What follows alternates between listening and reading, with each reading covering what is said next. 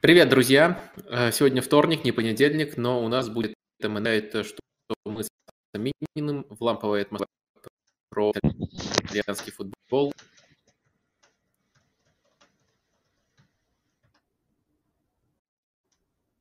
Ого, что-то я не слышу ответ. Может быть, э, что-то техническое у нас?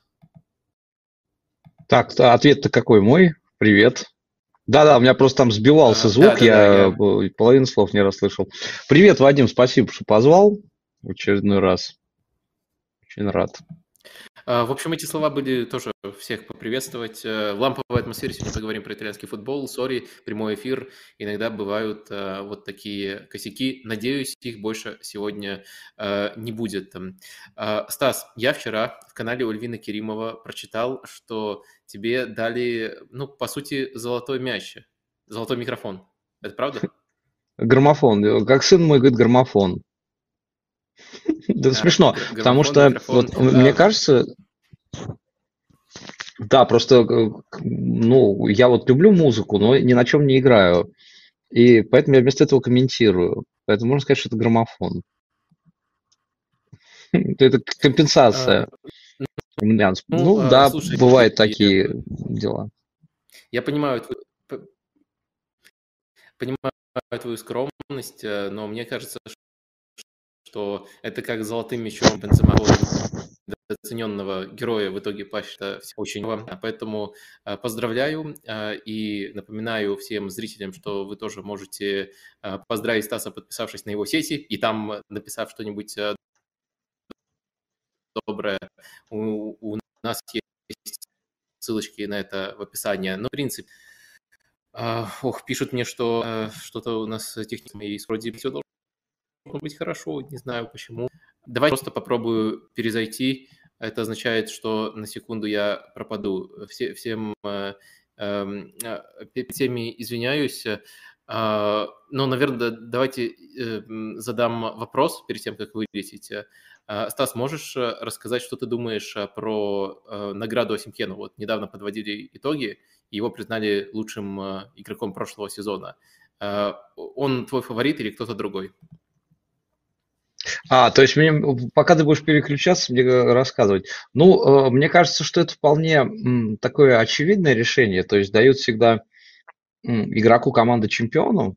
Ну, понятно, что в Наполе был выбор из нескольких игроков. То есть, э, если выбирать э, Попсова, то это два варианта были, Хвича или Асимен. Ну, Асимен забил больше, и мне кажется, что вообще он сезон э, провел стабильнее, чем Хвичу. У Хвичи все-таки было вот это проседание весной, а у Асимена такого проседания не было. Он там некоторые матчи пропускал, без него играли, например, в Лиге Чемпионов. Но когда он появлялся, он забивал. То есть и плюс, ну, вот мемная вся эта история и так далее. Мне кажется, что Э, вот из этой пары он был более очевидным вариантом. Вот если бы выбирал я, я бы, наверное, пошел по тому же пути. Я бы выбрал игрока э, чемпионской команды, но э, я бы выбрал э, не попсовую фигуру. То есть я бы выбрал Станислава Лоботку. Ну, я выбирал бы из двух, из Лоботки и Замбо Ангиса. Мне очень нравится Замбо Ангиса еще по временам Вильяреала, но э, учитывая влияние на игру, ну, Лоботка был центральным игроком. И даже вот сейчас мы сегодня будем об этом говорить. Э, Мадзари с этого начал, что мы хотим сделать Лабутку опять центральным игроком. То есть в прошлом сезоне это был главный футболист Наполи. Я бы назвал Станислава Лабутку. Угу. Uh, uh, ну да, я в принципе с тобой согласен. Я помню просто, чтобы опять же не подгонять мнение под момент, я в конце прошлого сезона этот вопрос задавали и выбирал э, Лоботку. Но мне кажется, еще среди претендентов заслуживает упоминаться Ким то есть э, он тоже из чемпионской команды, тоже невероятно важен. А Симхен мне, честно говоря, кажется не то, что банальным, а и, и, и, и попсовым. Мне просто кажется, что в этом Наполе были и более важные, и более стабильные футболисты. А Симхен, конечно, э, ярок, этого у него не отнять, но мне кажется, что это такая классическая награда, с которой очень легко не согласиться, если ты немножко по-гиковски смотришь э, футбол. Иногда это совпадает, а тут, мне кажется, все-таки не совпадает. А, слушай, давай в таком случае э, в, в этом же вот коротком разогревочном формате пройдемся и по команде года, которую тоже, которую тоже выкатили на этой неделе. Вот ее мы сейчас выведем тоже на экран. И что тебя тут э, шокирует, удивляет, либо наоборот, с чем ты категорически согласен? Так, это мне надо их... Э... Так, а кто там левый защитник у них? А, Тео Эрнандес. Э, Тео, ну, Тео. Понимаешь, тут... Э... Да-да, они выбирали... Они из трех команд сделали сборную. Ну, мне вообще этот подход не очень нравится. Я как-то стремлюсь всегда, чтобы было больше. Потом, ну, э, у Ляо вроде бы по статистике, ну, парадокс, да, сезон был даже более яркий, чем предыдущий чемпионский. Но мне кажется, что с Ляо, у Ляо были очень не... У него не было стабильной игры. У него были вот такие промежутки, э, и когда он блистал, были промежутки, когда он проседал, даже сам тренер э, публично говорил, что у него есть проблемы. Ну, здесь просто вот, э, ну, опять же, если смотреть по-гиковски, то здесь два левых вингера, Хвича и Ляо. То есть нужно выбирать. Не нужно ничего придумывать, они оба играли на левом фланге. То есть из них нужно было бы выбрать я бы, наверное, выбрал Хвичу. А на правый фланг предложил бы кого-то другого, ну, может быть, не Доменика Берарди, ну, подумал бы. Не знаю, вот сейчас в голову не приходит никого я именно на правый фланг поставил. А что касается э, Тео Эрнандеса, ну, опять же, Тео Эрнандес или Димарко. Для меня Димарко вообще был одним из лучших э, левых латералей сезона, в принципе, в Европе, не только в Италии. То есть и здесь я бы предпочел, наверное. Получилась бы эта команда э, из двух команд или Интер. Это, это правильно. Ну вот с Майком Маньяном я согласен. Что-то бы еще, наверное, я придумал. Что-то еще из каких-то других команд я бы м, поискал. Мне кажется, что здесь пошли по пути наименьшего сопротивления. Ну да, есть еще парадокс, что Ким и Бастони, два левых центральных защитника, составляют э, пару и это тоже, если мы смотрим как вот на Хвичу или Ау, это тоже нелогично. Э, наверное, можно даже также придраться к Лоботке и Челханаглу. Они оба большую часть матчей проводили на позиции разыгрывающего опорника, следовательно, тоже, наверное, должны конкурировать, а не располагаться вместе. А, слушай, это будет странно звучать от меня, но, наверное, в то же время это и должно прозвучать от меня. Но как тебе кандидатура, особенно в эту немножко не, не последовательно собранную полузащиту, как тебе кандидатура Рабье? Как раз-таки закроется также проблема того, что а, мало команд э, Левая восьмерка. А, да, мне, мне кажется, можно сделать Лоботка-опорник, э, Барелла правая и левая восьмерка да. Рабье. Вот, мне кажется, так то, то, то, тоже было бы а, лучше. Но все это такие э, символические штуки. При... Иногда интересно в это погрузиться, но в целом все тут всегда очень субъективно. А, Еще есть несколько совсем коротких тем перед тем, как мы перейдем к основной программе. И первая такая короткая тема, на которую я сам уже высказывался э, несколько раз за последнее время. А, хочется узнать твое мнение, твое мнение по Алексею Миранчуку. Было у него 90 минут э, против э, Удинеза, выходил потом он со спортингом, ну и вчера тоже он отыграл против э, Тарина. То есть, с одной стороны, это кажется из вот его мертвого положения, в котором он какое-то время находился, не так уж плохо. Но в то же время не сказать, что эти матчи намекают на какой-то большой эм, потенциал у Союза Миранчук и Аталанта. Вот как ты видишь эту ситуацию? Ну, а, вот еще до того, как эти матчи случились, э, все писали о том, что зимой, ну, точно Тарина захочет его взять обратно, Миранчука. То есть этого еще возможно. Но э, здесь, ну, сразу несколько таких наблюдений. Э, он вышел очень здорово, отыграл, вот ты сказал про спортинг, ты сказал про Удинезе. У него эта серия началась, конечно, с выхода в концовке против Штурма. Они выиграли 1-0, и Миранчук провел, наверное, самые вдохновенные свои 10 минут, ну, за все после, может быть, не вообще в Аталанте за все время, но ну, в этом сезоне точно. Э, и э, после этого как раз был матч с Удинезе, в котором Аталанта играла долгое время плохо, и Гасперини стал менять игроков, и думалось, что одним из замененных будет Миранчук, а он его оставил на поле. То есть мы здесь тоже должны э, улавливать, мне кажется, вот эти флюиды от Гасперини. Он кого-то меняет, двоих меняет, иногда троих, а Алексей играет. Потом со спортингом, там смешная была история, когда он должен был выйти не вместо Куп Мейнерса, а вышел вместо Куп Мейнерса. Какой-то косяк случился, что не того подняли табличку, Куп Мейнерс ушел, уже обратно это было не отыграть. Ну, в общем, это странность. Но он вышел, он, нельзя сказать, что что-то испортил, но, в принципе, так получилось, опять же, что Миранчук, вот он проводит вот эти свои полные отрезки или полные матчи, а эти матчи или отрезки у самой команды неудачные. То есть со спортингом было 60 минут очень качественной игры, а потом они должны были пропустить три мяча. Пропустили один, им повезло, что они не пропустили еще. Вчера полный матч отыграл, но вчера был самый кошмарный матч Аталанты за весь сезон, точно. Вот я, я хуже не видел. То есть это признал и Гасперини. Опять же, Миранчук при этом не, не попал под э, шквал критики, а некоторые игроки, их не назвал Гасперини, они попали. Он сказал, что не понимают, еще не понимают ментальности этой команды. Это точно было про тех, кто пришел недавно, не про Миранчука. То есть таксальная ситуация. С одной стороны, видимо, он все-таки не игрок Гасперини. Видимо, ему нужно, но при этом почему-то игрок Юрича. Э, ему, наверное, нужно уходить. Но в плохих матчах команды Миранчук на поле, и он играет, и к нему как будто нет претензий у тренера. То есть в этом парадокс. Я просто не, не стал бы из этого делать вывод о его будущем в команде, но э, настоящее его таково, что есть, как будто бы есть объекты критики более очевидные для тренера, чем Миранчук. Но Миранчук понимает эту систему, да, не всегда вписывается, не всегда удачно, но есть там условно Бакер или Хольм, которые Гасперини, ну, похоже, не нравятся, как они играют. На их фоне Миранчук норм.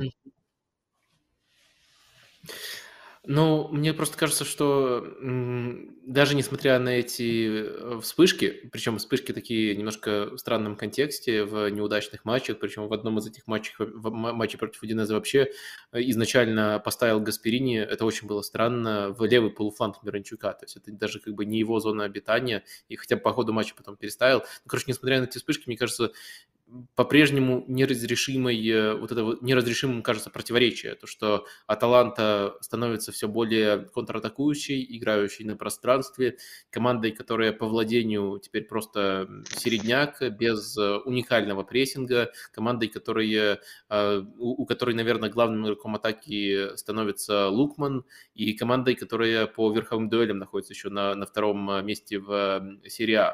То есть это, кажется, совсем не футбол Миранчука, и это что еще важно, не футбол Аталанты, в который он приходил, и в который он, если бы Аталанта та самая сохранилась, мог бы адаптироваться. Вот, к сожалению, я не вижу, как это противоречие может э, разрешиться в пользу Алексея, но мне кажется, что, конечно, лучше, когда хоть какие-то минуты он получает, чем совсем минут э, не получает. Но мне кажется, это лучше именно в контексте его э, будущего ухода и дальнейшего трудоустройства. Хотелось бы, чтобы в серии А он, например, остался.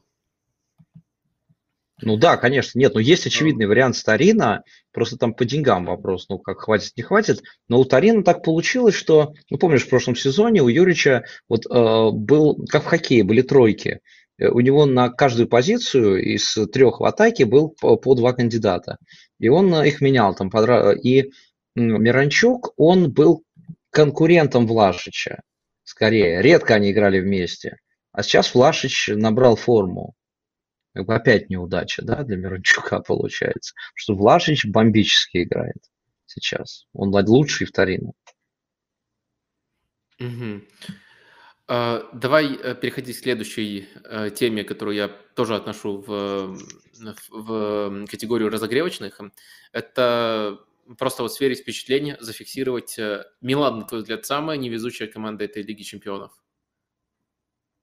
Ну, очевидно, однозначно. Я, я вот прокручивал в голове, есть ли какие-то еще, кому также не повезло.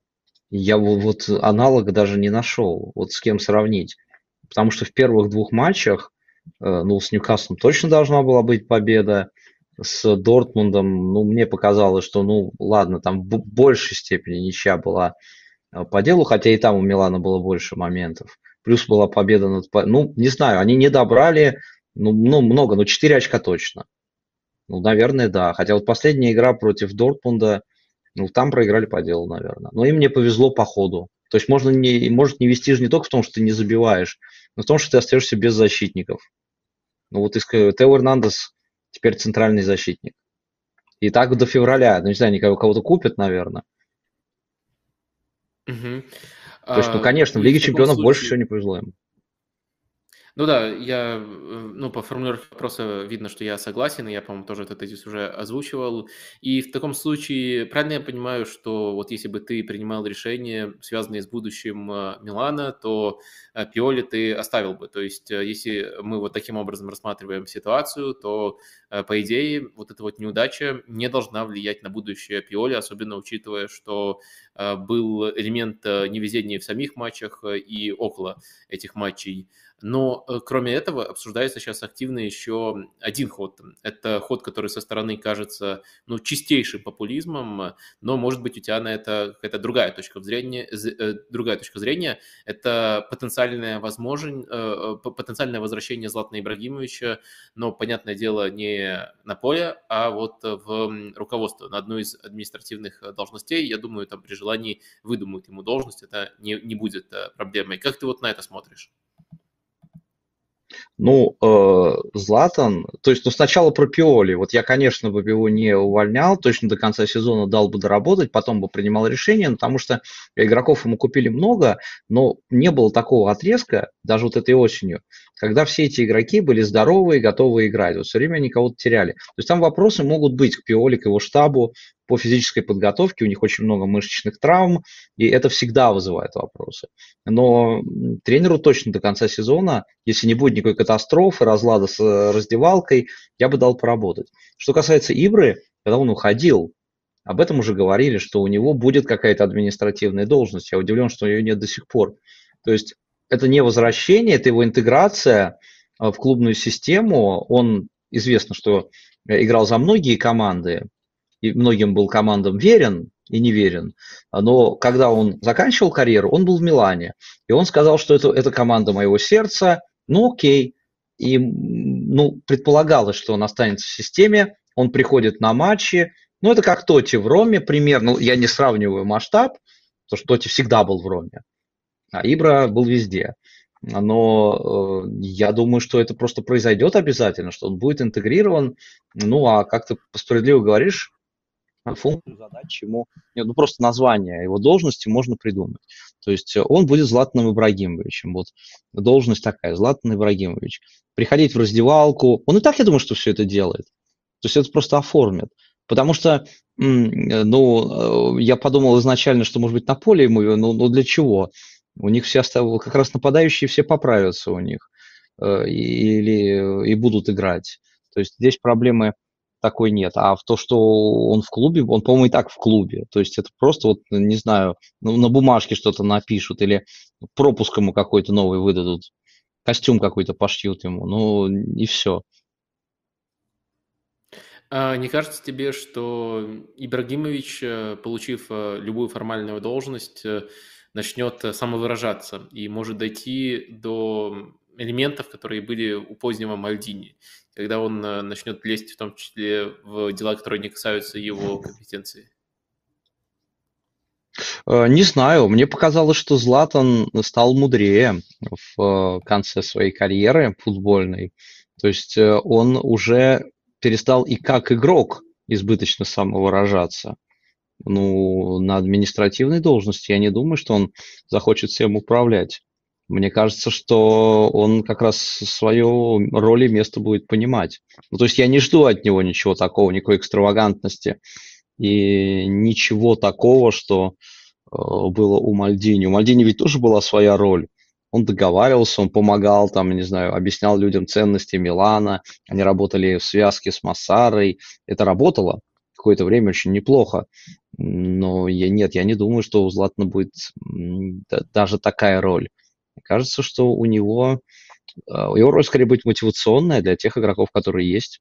То есть он будет приходить, он будет показывать, что вот я такой, вот я Златан, посмотрите, это Милан, вы должны за него биться, за эмблему. И вот так оно будет. Ну, это я так очень примитивно описываю, но я не думаю, что он будет принимать какие-то управленческие решения. Причем он может говорить, э, что это Милан, э, он лучше, чем Ювентус, лучше, чем Интер. Я сам лично проверял. Я знаю, я знаю, да, да, да, да, да. Я с тобой полностью, Поверьте мне. согласен. Э, полностью согласен с тобой по поводу э, того, что Златан на позднем этапе карьеры стал намного более зрелым и менее эгоистичным. Если, конечно, это перенесется вот в его новую должность, тогда, мне кажется, Милан от этого может только выиграть. Хотя, наверное, в целом любые вот такие закулисные ходы не стоит э, переоценивать. Они во многом по-прежнему являются пиар-ходами. Но в любом случае это интересно. Еще одна супер интересная тема, которая вокруг Милана, я не уверен, что тут прям много футбола и много почвы для аналитики, но, по крайней мере, очень много обсуждений. Это Франческо Камарда, э, молодой футболист, э, ну как молодой, молодой, это мягко сказано, 15-летний э, пацан, который уже выходит на замены и получает, э, ну, выходит на замены, устанавливает э, рекорд по самому юному возрасту в серии А и получает определенные минуты. А, у тебя вот э, есть что, в принципе, сказать? Я вот даже не знаю, как сам бы отвечал на этот вопрос по поводу хайпа вокруг комарды, либо по поводу самого футболиста, по поводу его качеств. Вот мне, наверное, было бы удобнее говорить про хайп, поскольку качество пока очень тяжело разглядеть, качество его. Да, он просто, просто вышел, например, с Фиорентиной в том отрезке, когда ему как нападающему, э, что он мог делать на поле? Их прижали в концовке, Фиорентина атаковала, и они оборонялись. То есть э, там не было, ну, где себя проявить. Я посмотрел, ну вот он бегает, вот они в паре впереди, там, по-моему, Лофтус-Чик с ним поднимался, э, вот они 4-4-2 выстроились, но быстро Фиорентина эту оборону прошла. И, и все. Э, то есть э, хайпа здесь, конечно, больше. Там были нарезки перед тем, как он еще появился, где можно было посмотреть, что он там забивает за молодежную, за Примаверу. Э, миланскую, то, что он в 15 лет, но он явно, ну, это не знаешь акселератом, но он явно не по годам развит, у него детское лицо, но при этом это такой мужчина уже, в общем, э, физически высокий. Я думаю, что будет, может быть из него толк, но э, ну, знаешь, что забавно? Ведь в Милане сейчас есть человек, в составе Милана, он, правда, не играет, а, они взяли его у Лацио, который в свое время в Испании побил рекорд, стал самым юным футболистом в Ла Лиге, это Лука Ромеро. Э, то есть вот он был э, в Мальорке, он играл, он был самым юным игроком Ла Лиги, и вот теперь в Милане есть еще самый юный игрок серии А. То есть они, они собирают такую вот э, коллекцию, видимо. Ну и понятно, что большого смысла его интегрировать сейчас в состав, вот кроме этого дополнительного хайпа, не было. Здесь же просто невозможно разделять.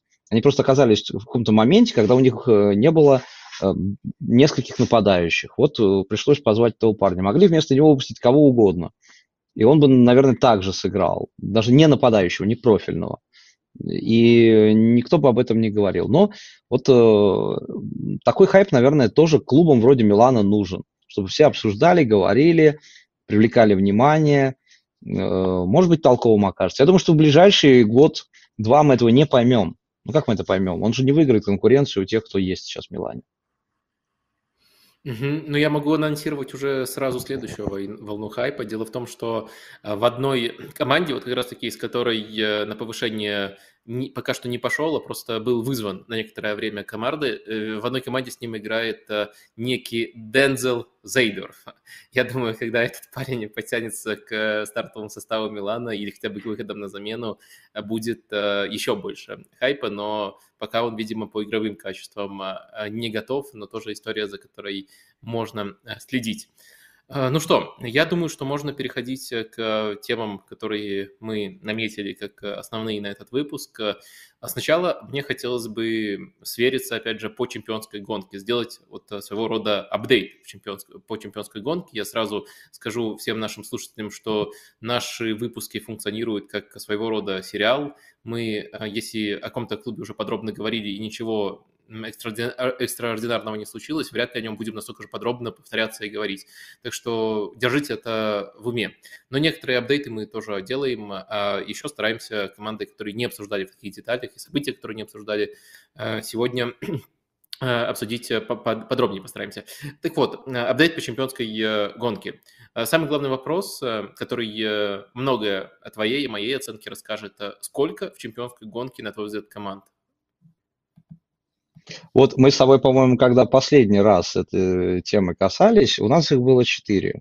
Но мы Наполи не сбрасывали, про Милан тоже говорили. Сейчас, мне кажется, что э, реально две. Потому что у Милана слишком нестабилен состав по дистанции. Э, у них есть проблемы игровые, потому что они, как вот мы опять же обсуждали, они старались сложнее, системнее строить игру в этом сезоне, и, видимо, придется либо каким-то простым настройкам откатываться, либо это продолжать с э, издержками, естественно. То есть Интер и Ювентус, две команды, э, самые стабильные, с качественным составом, который можно назвать так потенциально чемпионским, и, и они оторвались. Единственное, что Милан сейчас немножко подсократил дистанцию, это за счет двух последних матчей. У Фиорентины выиграли, не без труда, ну, с Фразеноной было попроще. Вот, э, то есть дальше у них Аталанта, э, который тоже прихрамывает, но непонятно. Там еще Ляо не будет, нет центральных. Сейчас самое главное у Милана нет центральных защитников. То есть, ну, можно говорить, что ладно, и обойдутся, но не обойдутся. Когда сразу всех нет, это большая проблема. Кьер вернется, но он не был основным в последнее время. Э, то есть эта проблема большая. У Интера и у Ювентуса вроде бы таких проблем нет. Хотя у Интера тоже сейчас несколько защитников выбыли надолго. И тоже они там будут как-то а, пытаться, мы об этом еще поговорим, об Интере, но мы, они тоже будут пытаться как-то все это выстроить. А Ювентус не играет в Еврокубках, недельный цикл, Кубки пока еще не надо играть, э, от всего избавлены, это действительно работает. У Ювентуса плюс вот модель э, Аллегри. Ну, а четвертая команда, Наполи, я думаю, что они, во-первых, отстали очень сильно уже. Во-вторых, я вообще не верю в эксперимент э, очень эмоциональный с Мадзари. То есть по мне сейчас реальных претендентов двое, но может быть Милан нас удивит, но именно удивит, то есть предсказать это невозможно. Угу. Ну, с общим раскладом я согласен. Я бы тоже сейчас, эм, может быть, это, конечно, слишком ранняя стадия сезона и немножко рискованно, учитывая, что по очкам Милан далеко не кардинально пока что отстал. Но я бы тоже сводил чемпионскую гонку до двух команд, Ювентус и Интер. Я бы еще делал такое дополнительное уточнение. Вот если бы мы несмотря на положение в таблице, где между командами всего 2 очка, если бы мы судили только по качеству футбола, то я бы сказал, что команда только одна в чемпионской гонке, и это Интер. Но они просто прекрасны на старте этого сезона и заметно превосходят всех, включая Ювентус. Но в то же время э, это чемпионская, чемпионская гонка, это, сори за это клише, Э, не спринт, а марафон. И, следовательно, у Ювентуса будет э, значимая фора за счет того, что они ни в каких Еврокубках не участвуют. Э, и это тоже может сказаться. Но вот если мы берем перформанс Ювентуса и перформанс Интера в их пиковых матчах, мне вот не кажется, что это команды одного уровня. Может, для кого-то это прозвучит набросом, но мне интересно, как это звучит для тебя. Насколько ты согласен, либо далек от такой позиции? Ну, э, дело в том, что это просто команды в разных точках своего развития, как мне кажется.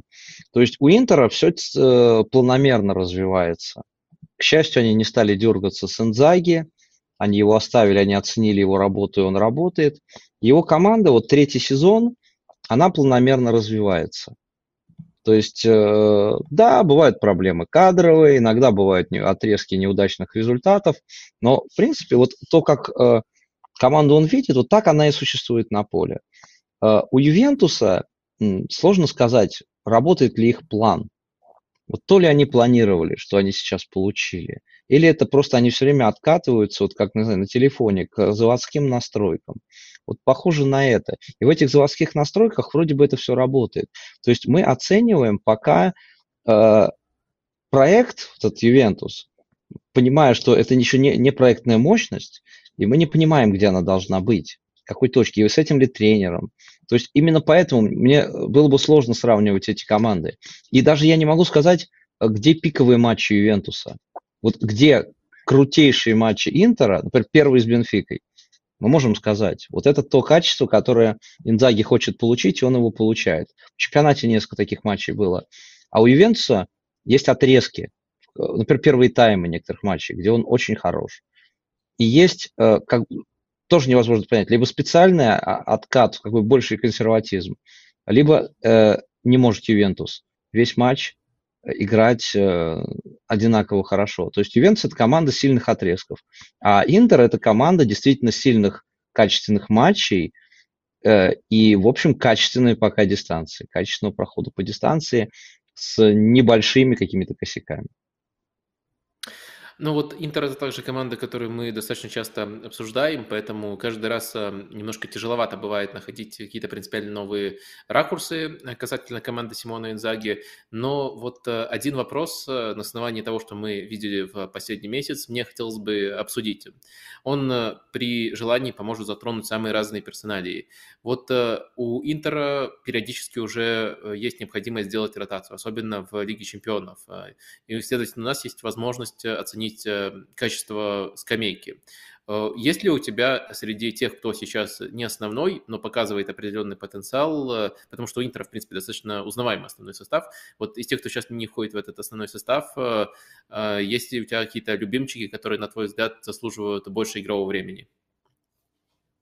Ну, э, тут можно, конечно, вот ты сказал про ротацию. Это ротация не только необходимость, но и возможность. Им повезло, что они матч с Бенфикой могли выставить второй состав между играми с Ювентусом и Наполи. То есть везение. Э, при этом, э, вот э, если говорить о тех, кто не основной, ну, любимчики есть, конечно. То есть, то есть я назвал бы, безусловно, Карлоса Аугусто и, и Дэви Классона, но Дэви Классона за прошлые заслуги, не за то, как он в Интере играет. Э, мне кажется, что это просто вот приобретение, которое, потенциал которого не раскрыт в Интере. То есть непонятно, не нашли пока ему место. То его вторым нападающим выпускали, то в тройку э, полузащитников, что, ну, более э, очевидно. То есть мне кажется, что это игрок, который еще может в Интере дать больше. И нужно просто ну, наконец, придумать вот этот модус, в котором он может существовать. При этом, например, вот мы можем ли сейчас сказать, Дармиан, он в этом сезоне основной все-таки или нет? Учитывая травму Повара, наверное, да. А, учитывая статус в начале сезона, наверное, нет. Ну, то есть Дармиан, тут мы с тобой согласны. Я знаю, что ну, это, конечно, игрок стартового состава. И выпускать его что в тройке, скорее в тройке центральных справа, но это такое хорошее решение. Сейчас придется это делать но тоже непонятно, потому что у них и Думфрис травмировался, и Повар, э, и пока еще не восстановился Бастони на другой фланг, то есть, ну, тут приходится просто пригонять вот эти оставшиеся элементы, как-то спасать. Ну, а в остальном э, я... Ну, есть еще Фротези, очевидная фигура, но Фротези, как выясняется, он может не вместо Барелла играть, а вместе с Бареллой. Инзаги уже не раз это показывал. Просто Бареллу смещал влево, Фротези играл правее, правую восьмерку. И вот так они взаимодействовали. Но вот это тоже просто на определенные отрезки. То есть это не на весь матч. На весь матч он так не пробует, не делает. Ну вот э, примерно а... так. Ну и пока, да, Э, я про Фратези хотел спросить, а это за былые заслуги, либо за Интер? Потому что вот именно в матче за Интер, понятное дело, он не часто выходит в основе, но в матче за Интер меня он, честно говоря, э, не впечатляет. Мне, мне кажется, очень много у него и недоработок. И я, кстати, думал, что он вот как дублер Бареллы, даже вот когда он в, в этой прямой роли выходит, будет хорош. Но пока, честно говоря, даже в этих отрезках э, не, не, не, не вижу того, что он показывал э, в Сосуоло. Вот э, ты скорее за прошлые заслуги его упоминаешь, либо... Ну, конечно, уже... конечно, конечно. Конечно, как больше по, впечатлениям от него за прошлые сезоны. То есть мы, мы увидели его потенциал, что он может, но Здесь, да, даже в сравнении с Барелло он более прямолинейный, и хотя вот забил сейчас э, Бенфики, но он как раз всегда забивает, это он умеет. То есть от него, наверное, да, тоже требуется э, новое качество. Но оно невозможно без, э, без времени. Времени много он сейчас не получит, то есть это, ну, ему придется терпеть, придется ждать. Я думаю, что Фротези еще покажет себя, еще раскроется. Чего не скажу. Вот про Аслани, например, я не уверен, что Аслани на месте на своем. Ну, просто нет лучше. Видимо, сейчас они делают на него ставку, хотя мне кажется, что это игрок, которому было бы полезно поиграть за команду статусом пониже. Вот. Есть еще Бисек, центральный защитник, но Бисек, э, честно говоря, катастрофический тайм провел э, с Бенфикой. Но знаешь, что мне понравилось в матче? С Бенфикой, то, что при счете 0-3 Инзаги не начал дергаться, он не стал психовать, он не стал выпускать тут же основных игроков, он позволил э, разрулить ситуацию тем, кто был. И они ее на самом деле разрулили. То есть э, потом только пошли какие-то замены. То есть он, э, мне кажется, это очень психологически полезный был матч и для резервистов. То есть они поняли, что даже если у них все идет не так, тренер не махнет на них рукой, они важная часть команды, они получат свое время, и даже в этом матче им позволяют все сделать. И они сделали. Ну, я думаю, что полезная игра была для них. Угу.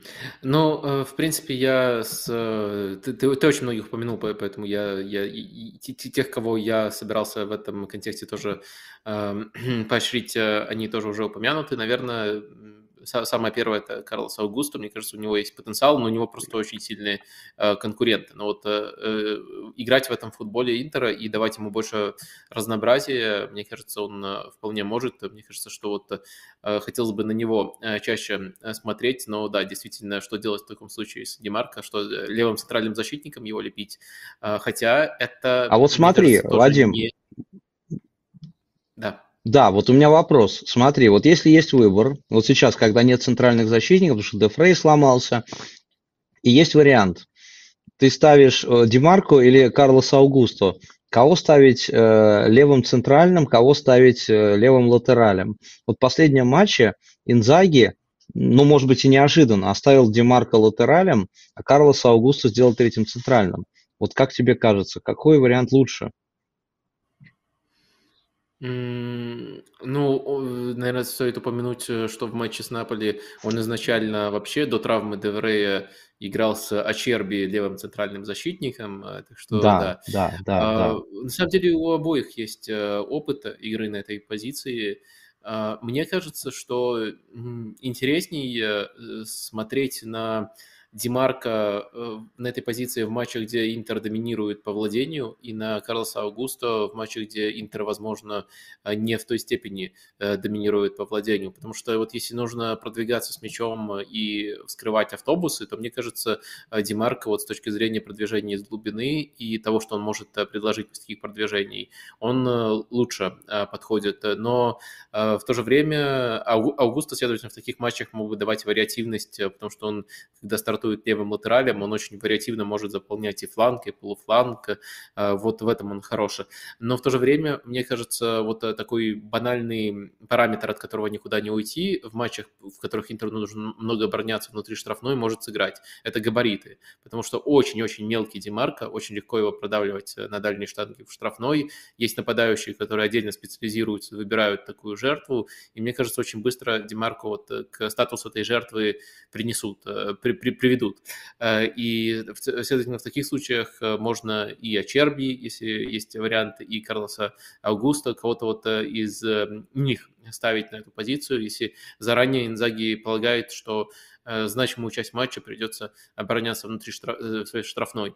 Но, понятное дело, таких матчей у Интера меньше, где вот прямо до матча ты знаешь, что будешь очень много обороняться, что у соперника будет по 60% владения, э, но такие матчи тоже могут быть у Интера, поэтому вот я бы это, такие э, варианты предложил. Мы забыли еще одного игрока, Хуана Квадраду, который восстановился и стал появляться. Вот я думаю, что он теперь будет получать время, учитывая травму Думфриса. Если они оставят Дармиана третьим центральным – Тут там выхода нет, придется Квадраду играть. Это интересно, потому что он пока мало играл за Интер. Uh, да, да, и у него, по-моему, самого была травма в начале сезона.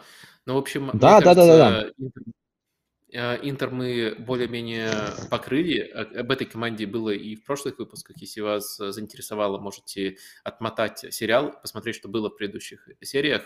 А теперь мы э, переходим к другим командам, которые сегодня собирались э, подробнее обсудить. Наверное, давайте сразу анонсирую. Это будет Ювентус, Наполи, Рома, Болония. Они заслужили Лацио и еще несколько вопросов, тем, микротем по персоналиям. В общем, такая у нас на сегодня программа. Возможно, э, вас было мало в начале, и там были технические проблемы, поэтому вы не услышали, что можете поощрить этот формат своим лайком, своей активностью. Если можете, то присоединяйтесь к этому, это всегда приветствуется и всегда мотивирует. Но мы переходим к Ювентусу. Тема у нас сформулирована очень просто. Возвращение классического Ювентуса Аллегри. Мне кажется, что сам факт этого возвращения, наверное, уже особых вопросов не вызывает. Матч с Интером был прямо провокационно Э, провокационно-аллегревским, наверное, так можно сказать. Э, и матч против Монса, на самом деле, особенно если бы не перестрелка в самом конце, тоже прямо идеально вписался бы вот э, в, эту, в, этот рисунок. Но и до этого, на самом деле, было очень много матчей с минимальным разрывом в счете, достаточно впечатляющая серия сухих игр тоже у Ювентуса была. В общем, мне кажется, об этом можно говорить как о факте. А, но намного интереснее мне обсуждать э, э, причины, мотивы Аллегри. Почему мы больше не вспоминаем, что в тренерском штабе есть Маньянелли, о котором много говорили в начале э, сезона. Может быть, сейчас он и не в тренерском штабе, может быть, его в какой-нибудь комнате закрыли, чтобы не отвлекал Аллегри от верного пути, который ведет Ювентус к успеху. Ну, в общем, мне кажется, что тут сдвиг явно произошел. Вопрос только, почему он произошел. Есть у тебя какие-то версии, Стас? Ну, просто вот э, та, так, пош... так фишка легла в сезоне. То есть они в каждый сезон входят с одним составом, потом теряют игроков, причем теряют их ну, то чуть ли не, не на сезон, а некоторых и навсегда, как Спокба. Э, и опять же, получается, что, ну, мне кажется, вот вообще изначально, что вот эти планы, приглашение Маньянелли и желание перестроиться на более комбинационный футбол, доминирующий футбол, это не желание самого Аллегри это то, что ему навязывается в какой-то степени, в большой степени. А, и э, он этому, как человек все-таки умный, он не может этому сопротивляться вот так, ну, говорить об этом. То есть я, я против, нет, давайте играть, как я хочу. Но в любой момент, когда есть повод откатиться к его настройкам, он это с удовольствием делает. А сейчас у него очень много поводов, как и в прошлом сезоне. Ему ничего не предъявишь. Они потеряли важных игроков. Центр поля. А, без которых а, ему сложно такую игру построить. Ну, конечно, ему можно сказать, ну, у тебя там есть Миретти, например, еще там кто-то. Но нет, у него все-таки игроки такие, с которыми проще строить его футбол. Мне обратил вот на что внимание, что на последних играх, ну, на это все обратишь, вместо Локотели стал выходить Ханс Николуси Кавилья. Честно тебе скажу, вот я не понял для чего. Вот я смотрел, я вижу, что он там старается подсказывать, старается действовать в таком режиме реджисты, но у него почти, ну, он не так часто бывает с мячом. То есть это опять проблема, которая была и у Миретти, и Фаджоли, когда они только входили в состав. Они не получают мяч столько, сколько хотят. Э, и, и не сказать, что Ювентус из-за этого ну, плох. Нет, он вот в модели Аллегри вполне хорош. Просто в нем как будто есть такой вот лишний элемент. А в остальном можно сравнивать с классическими командами, даже интересно, наверное, сравнивать. Мне кажется, все-таки не в пользу э, нынешнего Ювентуса. Те команды были поярче, даже играя на 1-0. Э, но э, да, сейчас это такой вот Аллегри, но я бы не сказал, что это классический Аллегри. Это такой вот типичный Аллегри, но еще и на минималках. То есть отыграть один сильный отрезок и потом засушить. Это э, от Аллегри можно даже можно ждать было больше в тех сезонах, когда он команды выводил, например, в финалы Лиги Чемпионов. Ювентус был ярче. Но вот если смотреть хронологически, то есть большое ощущение, что э, Ювентус с экспериментами закончился на матче против Сосуола, который был в конце сентября. Э, там э, было и поражение достаточно обидное, и ошибки вот именно в стадии розыгрышей, которые могли отдельно разгневать э, Аллегри, и он мог решить после этого, что переходит на более прагматичный стиль. Ну и даже важнее сам факт, что после этого действительно вот такой откат к заводским настройкам, как ты здорово уже уточнил ранее, случился. Ну и после этого, зачитаю немножко статистики, Ювентус вот именно с того отрезка, после того, того тура, лидирует в серии А на 3 очка больше, чем у Интера, 11, всего 11 в 10 матчах голов забито, чуть больше голов за игру, но всего 3 пропущено. Если мы берем ожидаемые пропущенные голы, то есть допущенную остроту, то с отрывом на первом месте они находятся, то есть меньше всех допускают. При этом еще один элемент, э, который, э, вот, э, наверное, отчетливее всего говорит именно о намерениях, потому что разве мы можем ругать Ювентус просто за то, что он хорошо делает свою работу в, в обороне? Важно, как он делает эту работу в обороне. Если мы возьмем такой показатель, как PPDA, интенсивность прессинга, то Ювентус на 19 месте расположился вот именно за этот отрезок, и, следовательно, там там уступает только Каллери, Клаудио Раньери. А, в общем, наверное, даже по меркам Аллегри это достаточно радикально, но в то же время очень и очень эффективно. А вот на твой взгляд, когда мы уже зафиксировали, что Ювентус теперь команда такого стиля, и, честно говоря, нет больших предпосылок к тому, что это поменяется. Давай ответим на вопрос, хорошая Ювентус команда такого стиля, либо все-таки э, есть какие-то вопросы по э, их э, качеству игры? А, а мне кажется, что в этом сезоне вот хитрый Ювентус сделал так, чтобы мы не могли на этот вопрос ответить. Потому что для серии А в этом стиле Ювентус хорошая команда. Но если бы они играли в Лиге чемпионов, они бы, их бы проверили совсем другими способами. Совсем другие команды. И другого уровня ну, попадись им Реал, Барса, английские команды, Бавария. Вот там бы мы и, по, и поняли, насколько этот Ювентус действительно силен в, в, в этом стиле. В Италии, э, при том, что мне, я, конечно, очень люблю серию А, но все-таки нет команд, ну, кроме Интера, может быть, может быть, пикового Наполи прошлого сезона, которые так по-настоящему вот этот Ювентус могут проверить. Поэтому на итальянском фоне Ювентус сильная команда в этом стиле. Угу. Ну да, ценные дополнения. Я хотел просто сказать, что сильное, поскольку мы можем, э, ну, особенно те, кто не любит Ювентус, фыркать из-за стиля игры, но э, объективные метрики и впечатления непосредственно от матчей э, показывают, что Ювентус очень здорово умеет создать больше моментов, чем соперник. За счет, в первую очередь, за счет того, что практически к нулю сводит моменты соперника, но в то же время, в то же время еще и свои разными способами, стандартами, плюс еще есть несколько приемов, о которых мы сегодня поговорим, тоже может организовать организовать. Но, наверное, только это не актуально было по отношению э, э, к матчу с Интером, потому что там ну, совсем мало именно собственных шансов было у Ювентуса, но в то же время Интер тоже создал в разы меньше, чем обычно. Но для любого другого матча, как ты заметил, э, Ювентус с этим рисунком имеет очень-очень здоровый шанс на победу. Поблагодарю нашу аудиторию, которая очень внимательно слушает и дополняет. Локотели травмирован, у него сломано ребро но он просто вот был в заявках и, по-моему, даже выходил на короткие отрезки в этих матчах. Он выходил, а, поэтому... он выходил. Да, да, да.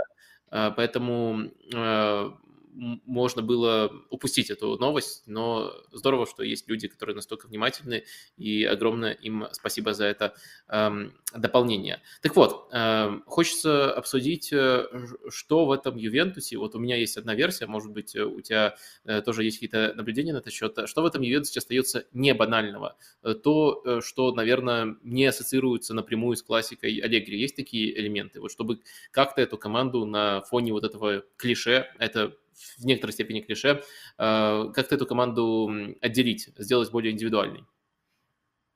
Ну, а, смотри, вот а, когда он играет тремя центральными защитниками, нам кажется, что это классика Аллегри. Но мы помним, вот я недавно, не зря вспомнил, два финала Лиги Чемпионов, это ведь были э, даже тактические, системно две разные команды. То есть вот та, которая проиграла в Барселоне, она играла четверкой. Э, защитников. И там, ну, например, Кейлини Банучи, э, вот их была пара, Борзали был запасным. Э, такое случалось. То есть вот не, не, эта команда, которая сейчас не похожа на ту. В, тех, в тех командах, вот даже которая еще Реалу проигрывала в финале, был Дебала. Сейчас мне кажется, что нет у Ювентуса такого игрока как Дебала. Кеза не Дебала. Кеза меньше умеет, чем Дебала. Хороший рывок, хороший удар, но нет такого, такой тонкости, такого понимания игры, э, как у Дебала. То есть вот элемент выпадает. В тех командах Аллегри э, придумывал интересные роли неочевидным фигурам. Манджукичу, например. Он его сделал не центральным нападающим, отодвинул чуть на фланг. И попал прям точно в его э, умение, настрой, вот, вот то, что, то, что мог сделать Манджукич. Здесь мы не видим таких решений. Вот здесь э, максимум, по-моему, на что Аллегри решился в этом сегодня, наконец-то он понял, что Камбиасу не надо мариновать на лавке, и не надо выбирать между ним и Костичем даже. Можно Камбиасу просто отправить на правый фланг, а Вестона Маккенни сделать центральным полузащитником. То есть, э, ну, это, опять же, простое решение. Оно как будто на поверхности лежит. Но мне кажется, что эта команда более шаблонная, чем те, которые были. То есть вот таких по-настоящему интересных, да, конечно, вынужденное превращение крайних защитников в центральных. Данила сейчас не играет, но он вернется, и это очень хорошее было решение. Э, оно раскрыло по-новому Данилу, и как лидера в том числе по-новому раскрыло. То, что Александро, вернувшись, он уже давно никакой не фланговый защитник, а он э, играет именно в тройке. Вот это новое решение. Но они опять же были э, это не идея, которая вдруг пришла в голову, это вынужденное решение. Здесь Аллегри разобрался, все-таки опыта, понимания хватает, что так можно сделать. Но в остальном, если сравнивать с теми командами, которые были, мне кажется, что там у Аллегри интересных решений было больше и игроков интересных было больше. Э, да, а, мне кажется, вот если выделять э, ход, который я для себя в эту категорию занес, э, это то, как у Ювентуса работают фланговые треугольники. То есть весьма небанальное расположение и постоянные смены позиций. Если мы берем актуальный состав, который в последних матчах чаще всего был представлен, то это на левом фланге Костич, Рабье и Кеза. То есть э, возможны вариации, когда сразу два этих футболиста оказываются на фланге, причем это могут быть два футболиста без Костича, которые изначально фланговые. Возможен треугольник развернутый чуть ближе к центру, и тогда только один, но тоже любой из этих футболистов, например, Кеза, оказывается в широкой позиции, а два других э, ближе к центру. То есть э, там стараются создавать треугольники, ну, следовательно, очень часто против многих соперников эти треугольники также означают перевес в конкретной зоне, который можно разыграть. Но в то же время на правом фланге я вижу похожий прием, причем вижу даже вот в этих матчах, которые, в которых Ювентус в первую очередь ассоциируется с бетоном в обороне, там прием немножко по-другому создается. То есть там э, нет участия нападающего, потому что вот э, все-таки Кьеза такой один, а второй форвард там Влахович, Милик, либо Кин, он другого типажа. Там участвует часто третий центральный защитник, то есть э, Маккенни, Камьяса меняются позициями, и к ним может присоединяться Гати. И вот э, эта фланговая игра, мне кажется, она э, достаточно структурна. Э, она была, кстати, одним из элементов, э, которые у Ювентуса отмечали в старте, на, на старте сезона, когда еще команда была чуть более романтичной. Не знаю, другого слова тут не подбираю, но сейчас прагматичной, тогда, наверное, была более романтичной. И вот этот элемент сохранился. Ну, понятное дело, меньше владения, меньше возможностей его использовать, но когда Ювентус атакует и играет с мячом, вот такие вещи у Ювентуса прослеживаются. И мне кажется, может быть, это как раз-таки компенсирует, например, вот ты сказал, что нет такого футболиста, как Дибала. Зато Теперь можно разыгрывать э, на фланге намного менее тонкие, но тоже по-своему э, интересные э, комбинации. Может быть, такой замысел есть у Аллегри, и вот это, по крайней мере, мне бросается в глаза. Думаю, в совокупности мы такую картину составили, зачем можно последить у Ивентуса Аллегри, кроме, кроме как за тем, что эта команда идеально обучена обороне. Я еще хотел тебя спросить, а кто, на твой взгляд, из футболистов выиграл если такие вообще есть, э, от э, вот этого ухода в классику Аллегри? Кто тебе вот нравится именно в обновленной версии Ювентуса больше всех? Ну, Рабье. Но он выиграл еще в прошлом сезоне. Ну, он просто стал, вот я не знаю, с кем его сравнить из э, прошлых команд. С Матюиди, ну, друг, другая органика немножко э, у него. Ну, конечно, Рабье, очевидно, просто стал одним из лидеров этой команды, одним из лучших игроков. И мне кажется, что от упрощения игры и Влахович выигрывает. Это простой нападающий, он вполне сильный. Вот. И, кстати, гол, который забили Интеру, его заслуга во многом. То есть он от такого упрощения э, выигрывает. Мне не всегда понятно было, зачем они Мойза Кина так рано меняют, когда у него был очень сильный месяц. Ну вот Аллегри опять шаблоном каким-то, по-моему, а, подчинен. Да, вот эти футболисты, ну я говорю, опять вернется Данило, Данило тоже себя покажет. Но, к сожалению, не выиграли от этого игроки молодые. Камбьясу выиграл от того, что наконец-то ему место нашли на поле. Но как долго искали? Мне кажется, что вот э, потерял человек два месяца.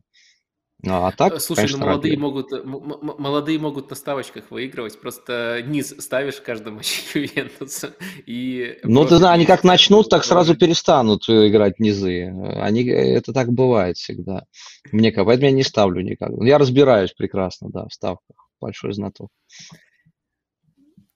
Ну, э, мой вариант это Гати и Маккенни. Я согласен с Рабьё и согласен, что он в прошлом mm-hmm. сезоне, но мне кажется, Маккенни очень здорово себя вот в этой системе чувствует. Э, и э, роль, которая помогает ему двойную позицию выполнять, и работа без мяча, которая скорее больше ему подходит, чем работа с мячом. Ну и Гати тоже, мне кажется, красавчик такой, точно не банальный дылда. Ну, просто он по габаритам очень большой, но в то же время многое может, в том числе с мячом.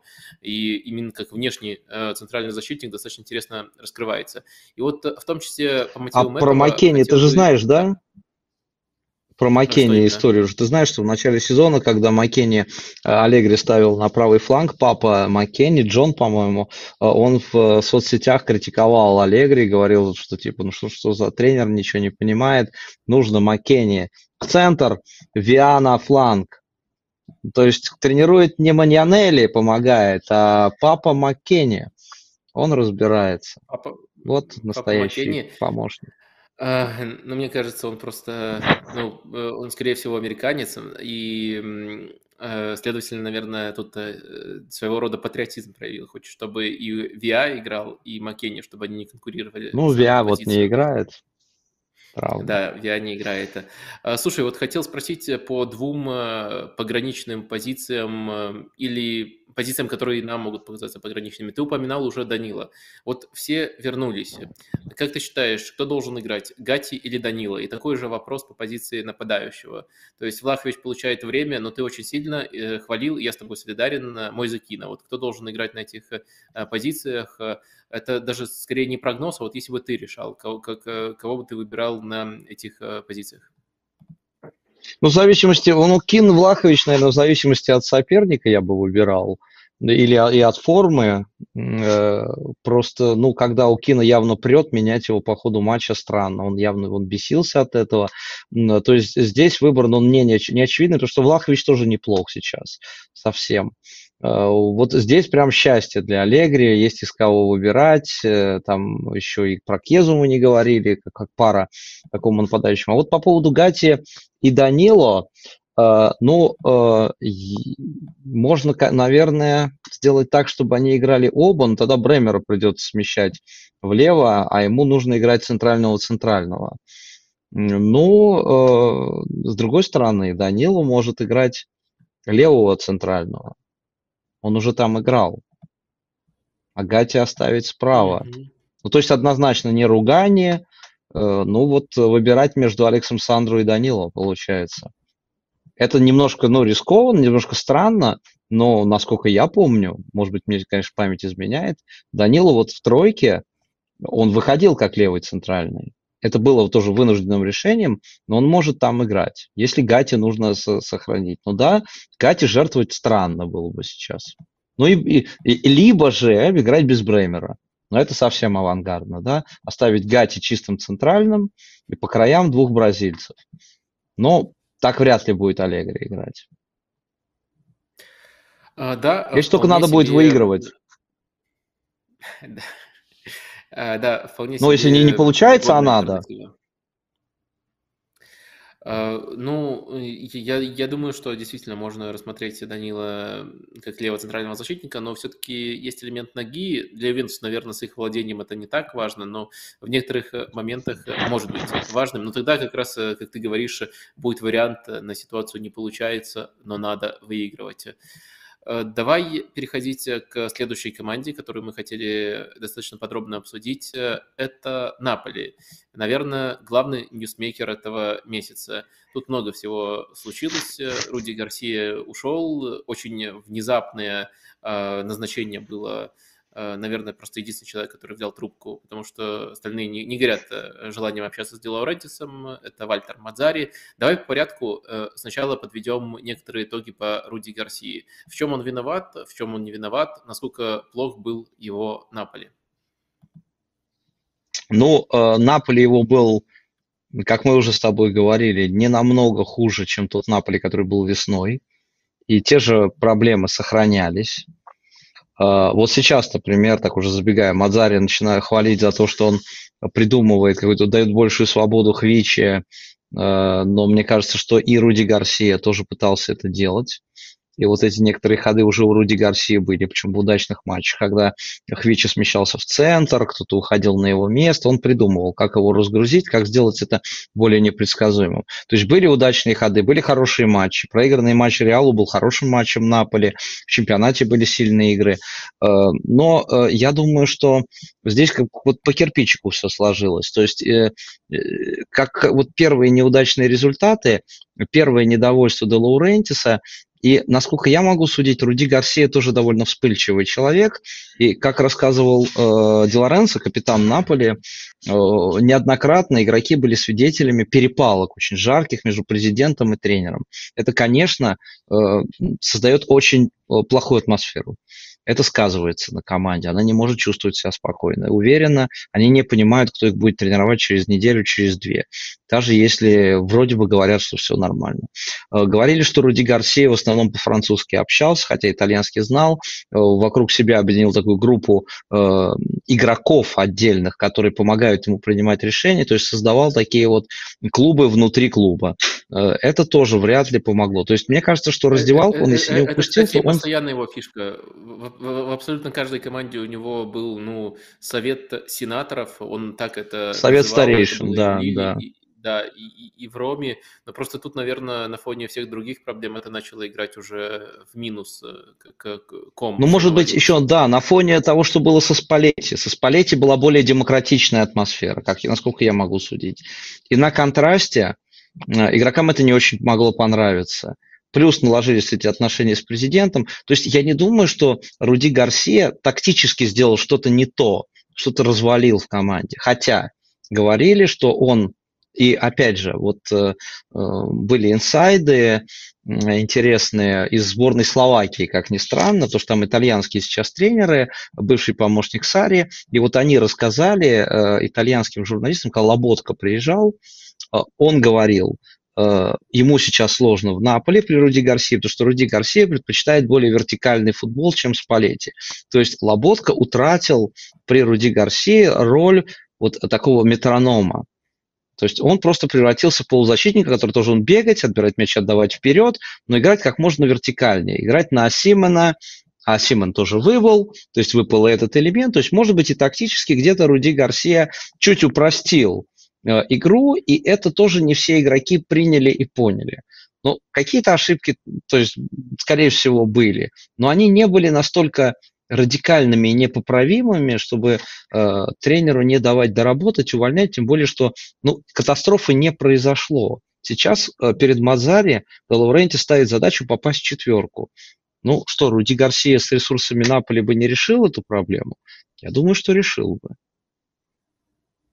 Угу. Ну, э, я в целом с тобой солидарен. Если постараться это суммировать, то мне кажется, что в стартовых э, турах э, действительно были изменения и были проблемы. Изменения касались, как мне кажется, более свободных ролей атакующих футболистов, и это могло работать, особенно если, если бы у команды было время, но в то же время простите за тавтологию, э, Наполи сталкивался с теми же проблемами, которыми, с которыми сталкивался во второй части сезона при Спалетти, но которые тогда списывали вот с такими более низкими блоками, э, и тогда их просто списывали на то, что уже просто и так чемпионство практически сделано, не надо это обсуждать, а на самом деле надо было, я думаю, Спалетти с этим тоже столкнулся бы.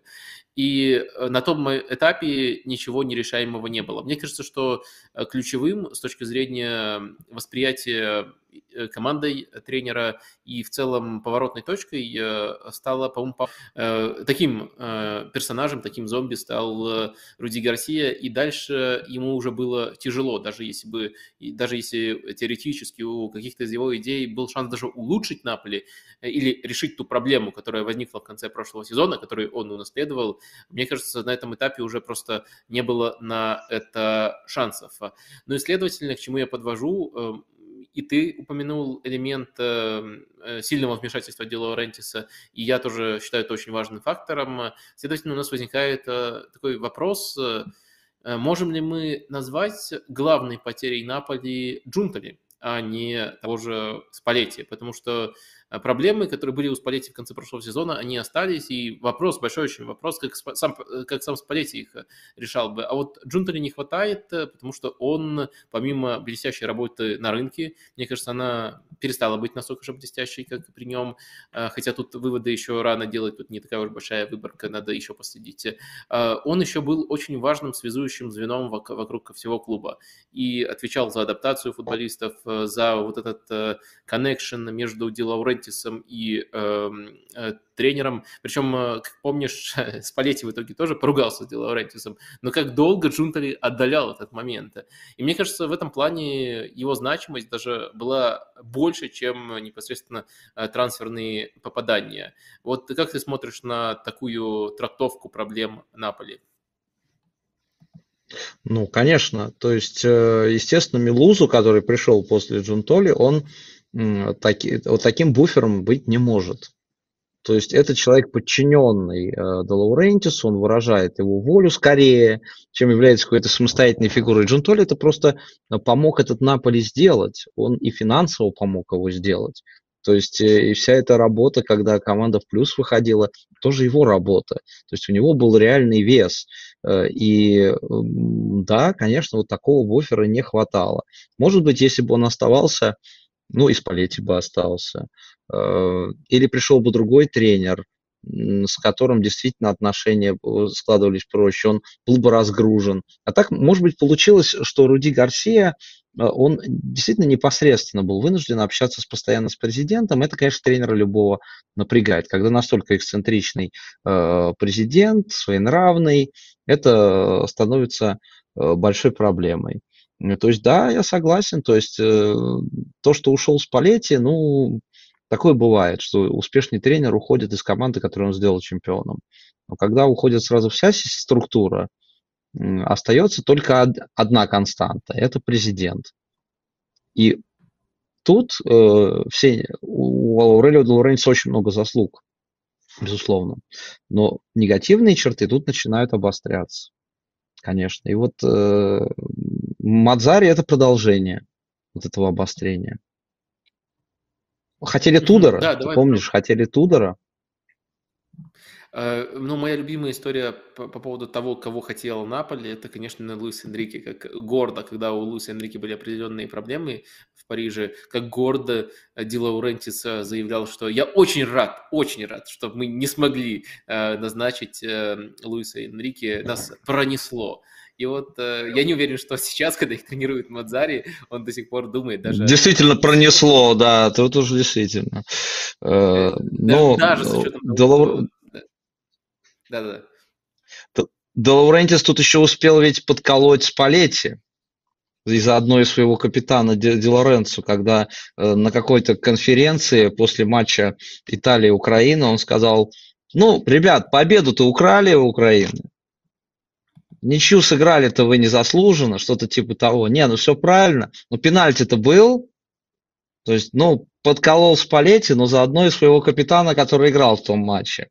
Мне кажется, что нету тут, не дипломат, конечно, э, Де Лаурентис. Но э, с Тудором, вот я вспомнил, они же вели с ним сейчас переговоры но э, уперлись, ну, как агент Тудор, Тудор сам ничего не говорил, агент Тудор говорил, ну, во-первых, хотелось бы более долгосрочный проект, во-вторых, ну, в три центральных играет Тудор.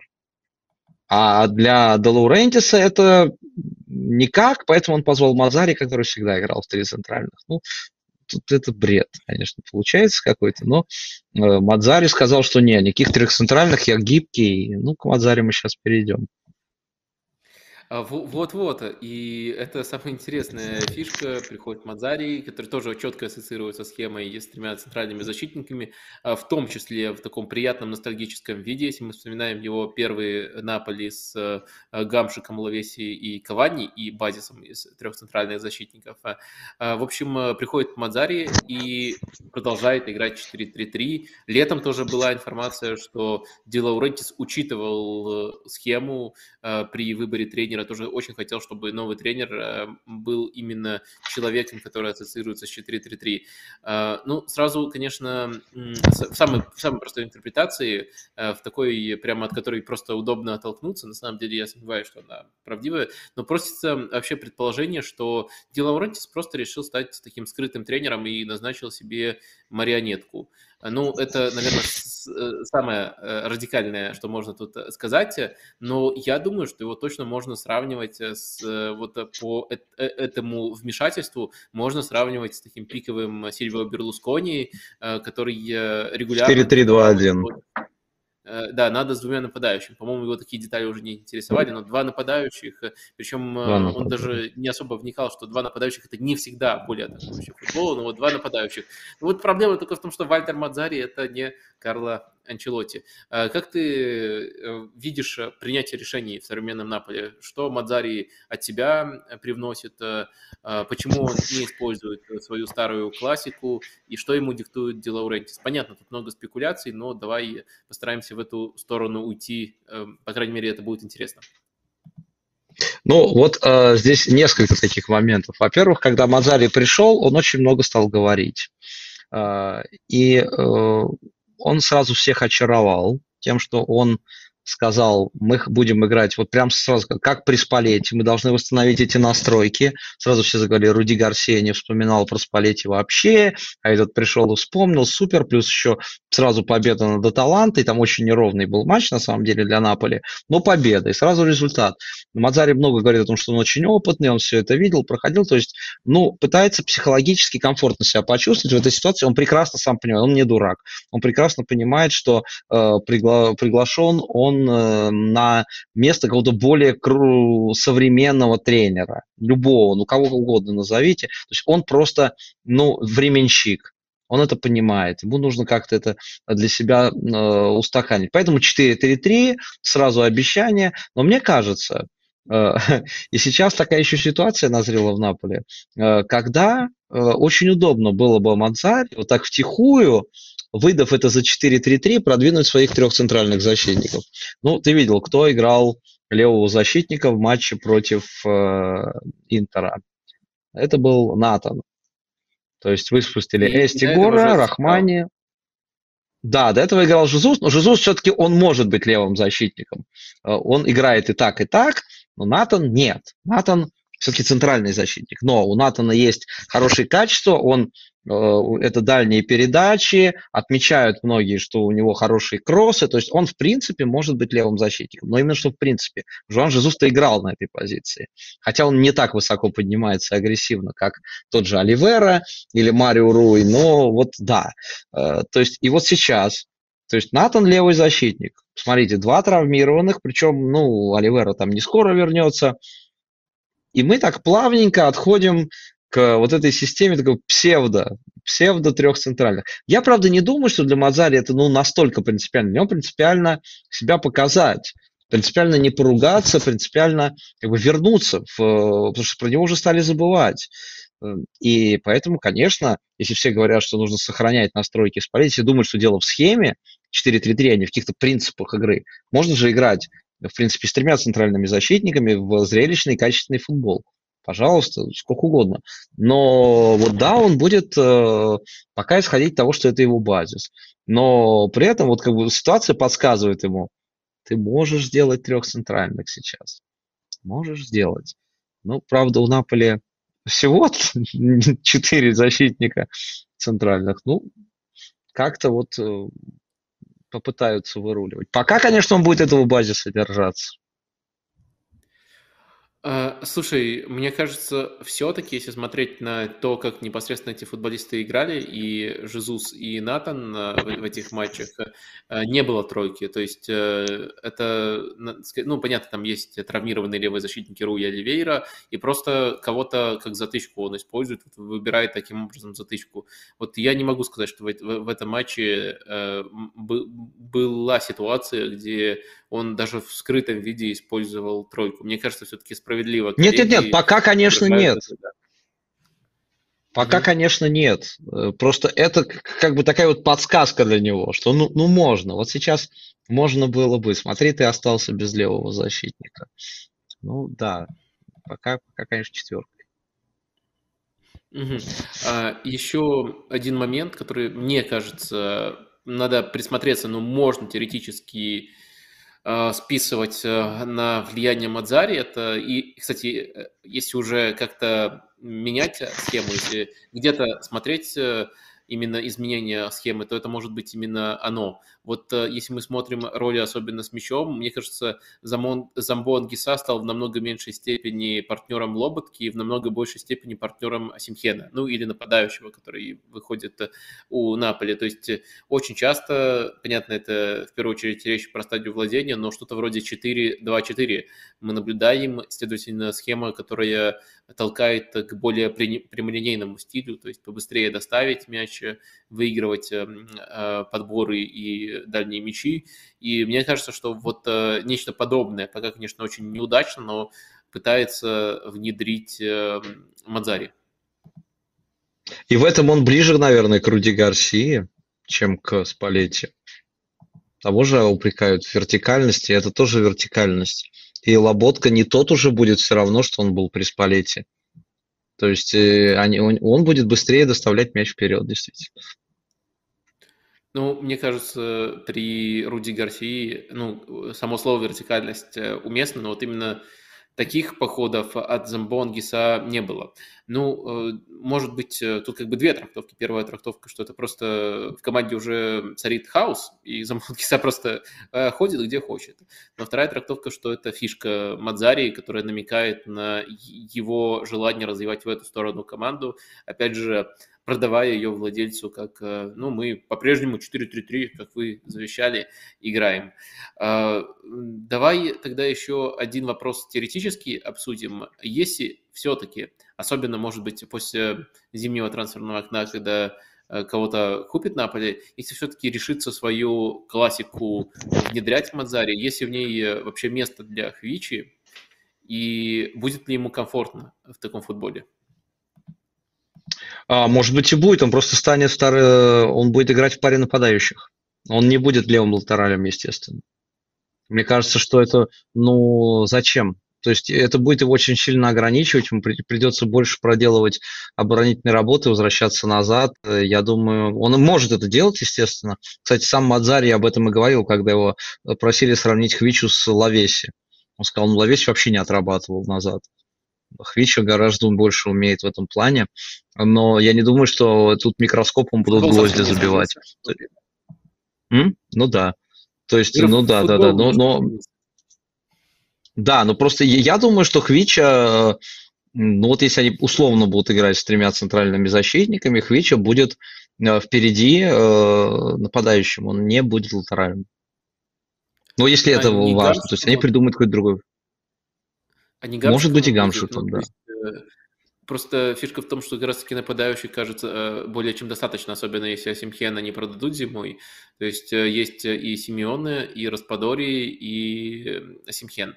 И тогда, наверное, Хвичи под ними логично играть, если удастся. А, а кем жертвовать? А кто не будет играть? Зелинский не будет играть, получается. То есть продадут а, Зелинского в Ювентус. Мне кажется, в случае этого перехода значимость э, всех вот этих э, игроков, э, всех этих элементов пропадает. Я, опять же, сначала напомню, что я с тобой был солидарен, что Лоботка лучший игрок прошлого сезона, но мне кажется, что в другой системе, и мы это видели до того, как э, Спалетти нашел для него нужную среду, в другой системе он может быть крайне посредственным футболистом и может потеряться, если такой переход случится. То есть, мне кажется, вполне он может стать э, жертвой, но в каком-то плане, жертвой именно по составу, но в каком-то плане жертвами станут абсолютно все полузащитники, поскольку эта линия будет проходиться намного быстрее и перестанет быть э, такой же важной. Так что, наверное, вот я бы поставил на то, что в таком случае, возможно, без а, лоботки э, придется строить игру. То есть это все, все равно не билет в старт для Каюсты. Это вот этого чувака выпускать э, противопоказано в любых условиях, но э, Лоботка может, если будет внедрена эта классика, стать жертвой. Но пока до этого далеко, как мне кажется. Но тогда для Лоботки мы найдем другую команду. Ту, которой да, не хватает думаю, такого игрока. Думаю, много, многие, если он окажется ненужным Наполи, э, решаться, будут рады его взять. Вот э, было бы интересно, сори за автоп, но по этой команде у тебя то, точно тоже будет что сказать экспертиза. А в Барсу его, вот, вот особенно если по бюджетной цене согласятся продать.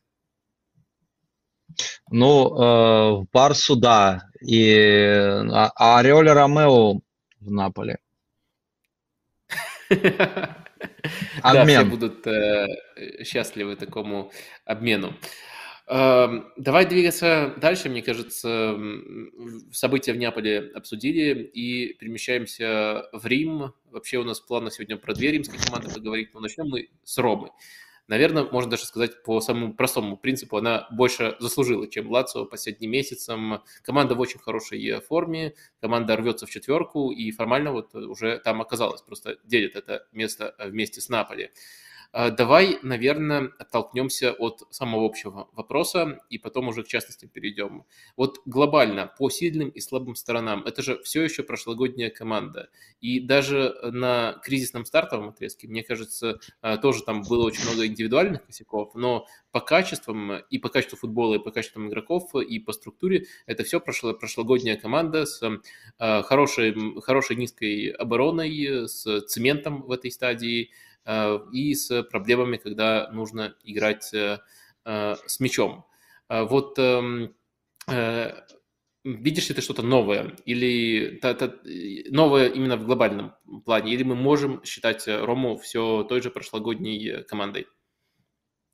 Ну, я вижу, что Дебала стал опускаться ниже и больше вести игру. То есть он не, не в паре центральных, не в паре нападающих, он там начинает, он опускается. Вот последняя игра, например, которую они выиграли у Сосола, он начинал в паре, но он опускался, оставлял пространство для Бови. Во втором тайме вышел Азмун, и он уже играл в паре с э, Лукаку, а Дебала получил такую более свободную роль в тройке центральных полузащитников. Вот это важное изменение, э, потому что Дебала может эту роль выполнять.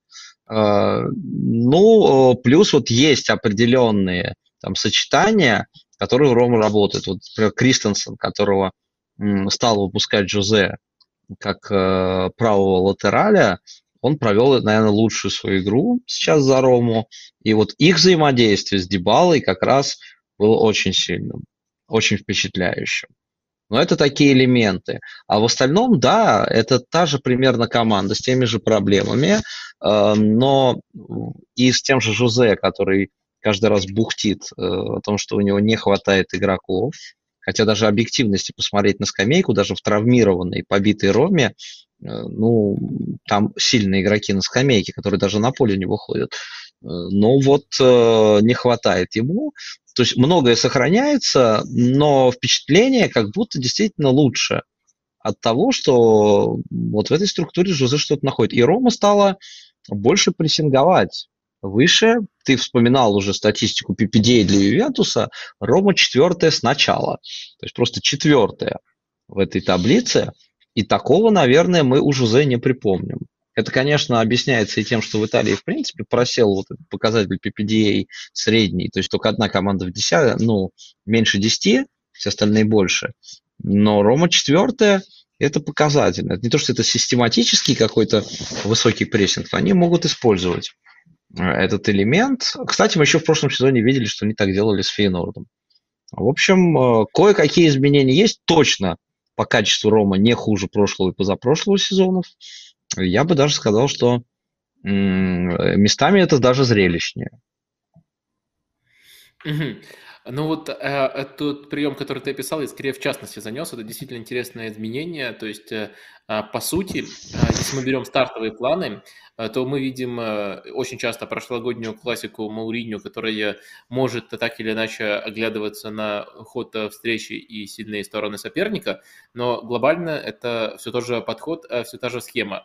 А вот два нападающих, допустим, Азмун и Лукаку в последних матчах и Дебала под ними, Часто это еще дополняется более смелым латералем Аль-Шарави, там может выходить совсем ситуациях, когда рискует Э, Мауриньо еще э, может э, выходить дополнительный полузащитник вместо центрального защитника.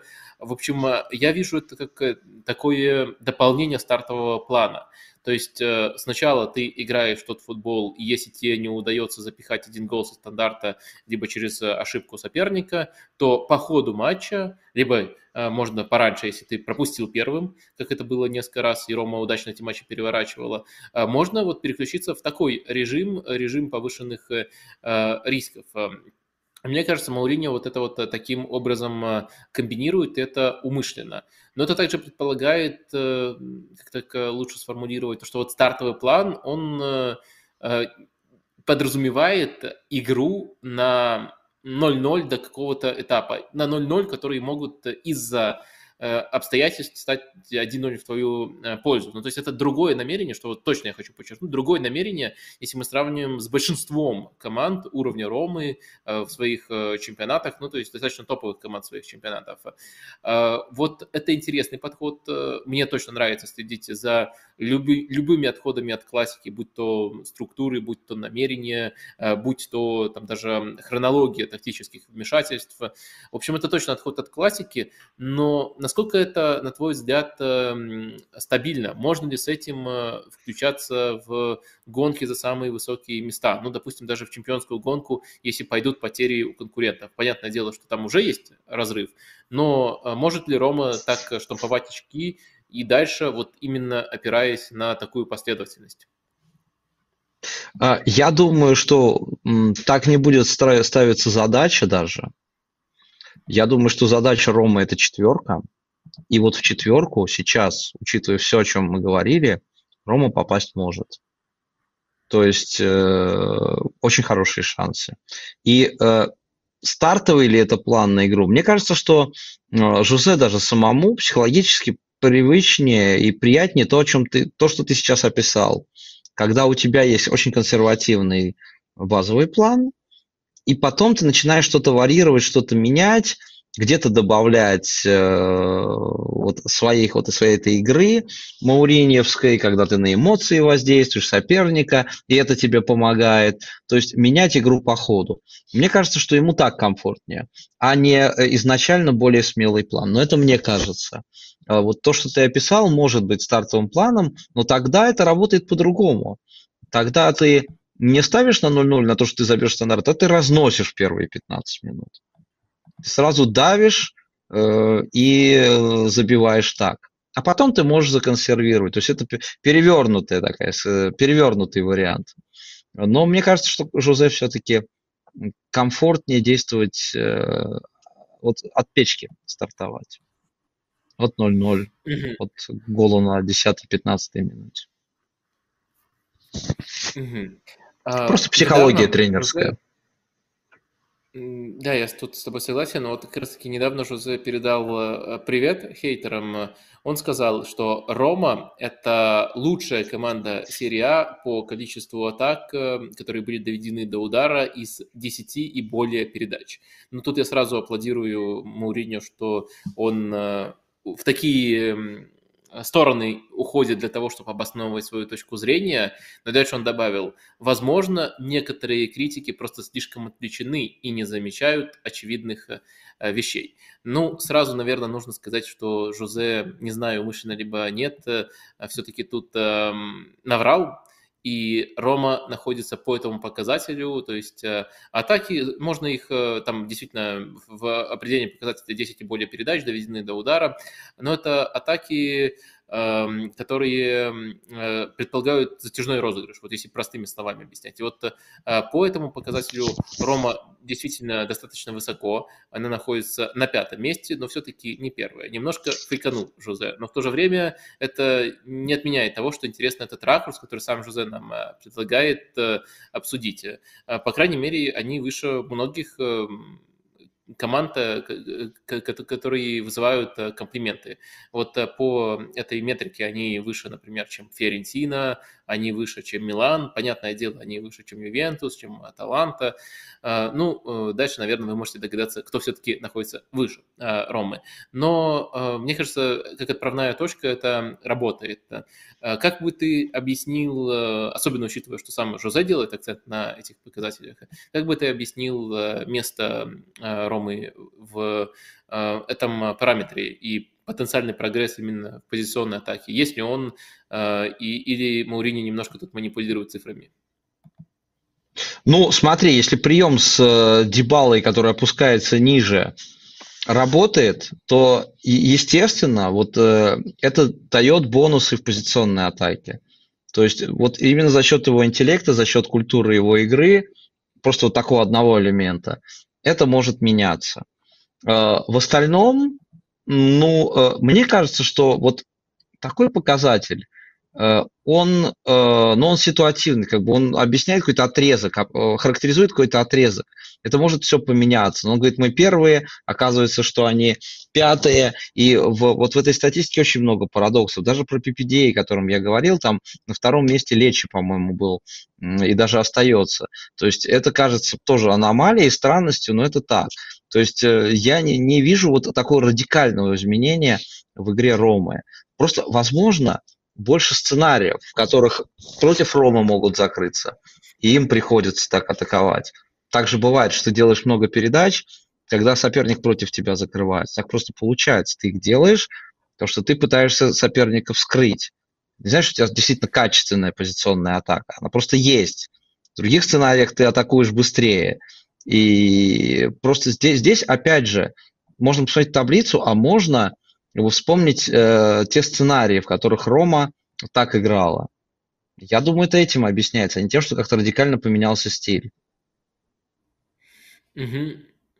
Я с тобой согласен. Несколько раз у нас прозвучало PPD и Ромы, и мне кажется, тут важно уточнить, что этот показатель э, лучше рассматривать э, в комплекте с другими. Например, из доступных и очень простых метрик, э, мне кажется, может быть вполне полезной такая как э, точность передачи у соперника, потому что э, не, не все PPDA, не каждый тип возврата мяча PPDA фиксирует. Там просто очень большой упор делается на то, что на большой дистанции, если у тебя есть э, определенный тип возврата мяча, то это отражает твой, если коротко, это отражает твое интенсивное давление. То есть это ценная отправная точка, но это точно не финал. И вот если мы посмотрим этот показатель тоже для полноты картины у Ромы, как э, хорошо пасуют, с какой точностью пасуют э, их э, соперники, тогда она оказывается в нижней части таблицы. Надо посчитать, на каком конкретном месте на 12 месте они оказываются, делят его, его даже. А, в общем, это, это важный нюанс. Что касается трактовки позиционных атак, то я согласен. Мне кажется, Мауриньо тут а, немножко умалчивает контекста. То есть нельзя отнять сам, сам факт. То есть этот прогресс есть. Но как бы если мы берем стартовый план, то это чудовищно похоже на прошлогоднюю Рому. Тоже команду по-своему интересную, команду очень узнаваемую, команду Э, стильную в определенном э, контексте. А, но э, прогресс в позиционных атаках есть вот именно в том ультрасмелом плане, который по ходу матчей Рома использует. И э, здорово, что это появилось. С этим э, проще набирать очки, чем э, без этого, когда у тебя ну, просто какая-то безысходность в трудные моменты матчей сквозит. А сейчас у Ромы она точно не сквозит, но просто важно, вот, мне кажется, тут все по полочкам раскладывать. Я надеюсь, что нам это удалось. Хотел еще немножко спросить про построение состава Ромы. То есть, с одной стороны, команда набрала хорошую форму, с другой стороны, кажется, что вот некоторые футболисты могут оказаться несовместимы с Мауриньо в принципе. Речь про креативных футболистов, над которыми постепенно уже нависает вопрос, зачем их в принципе покупали. Тут можно вспомнить и Ауара, тут можно вспомнить и Ренату Санчеша, и мне даже кажется, тут это уже более спорно, Педигрини тоже можно он, понятно, больше времени получает, чем упомянутый, но тоже в пограничной ситуации может сейчас выходить Буве в старте, а Пелигрини а, оказывается на скамейке. А, и вектор, мне кажется, тут э, очевидным. Следовательно, вопрос, эм, э, будет ли шанс, серьезный шанс, настоящий шанс у этих футболистов при Мауриньо, и понимаешь ли ты, зачем Рома их вообще подписывала, при том, что Рома оперирует на ограниченном ресурсе? Э, мне кажется, что шанс будет, учитывая, что травматизм все-таки высокий и сезон длинный. Я не думаю, что с ними будут расставаться, хотя с кем-то может быть. Но э, почему-то мне кажется, ты э, привел этот список из трех игроков, подчеркнув, что они креативные футболисты. Вот я думаю, что даже стереотип относительно Рената Санчеша он его не делает креативным футболистом, считаю, выделяются другие его качества. То, что он бегает много, то, что он физически сильный был уже, когда был даже юным. А, и я думаю, что именно эти качества в нем и могли привлечь э, Рому. А то, что он действительно тоньше, чем кажется, это да. То же самое Ауар, тем более Пелигрини. У Пелигрини лучшая роль его была, когда он был в тройке атакующий, то есть под чистым нападающим или под двумя, он играл именно в этой тройке. Пелигрини не очень любит играть ниже, в опорной зоне. А э, вот нынешний состав Рома его как будто туда загоняет, потому что слишком много атакующих игроков. Какой еще Пелигрини? Зачем? А где быть остальным? Конечно, всем нужно играть, а Пелигрини приходится опускаться. Ему эта роль не очень нравится. А у Мауриньо в центре поля действительно должны быть ребята, которые бегают прежде всего отрабатывают, выгрызают мячи, поэтому Бови. Скорее Бови, чем Пелигрини. Не такой тонкий игрок, но э, работоспособный, резкий, быстрый. Его цепным псом называет Джозе. Вот, э, ну, ласково, нежно.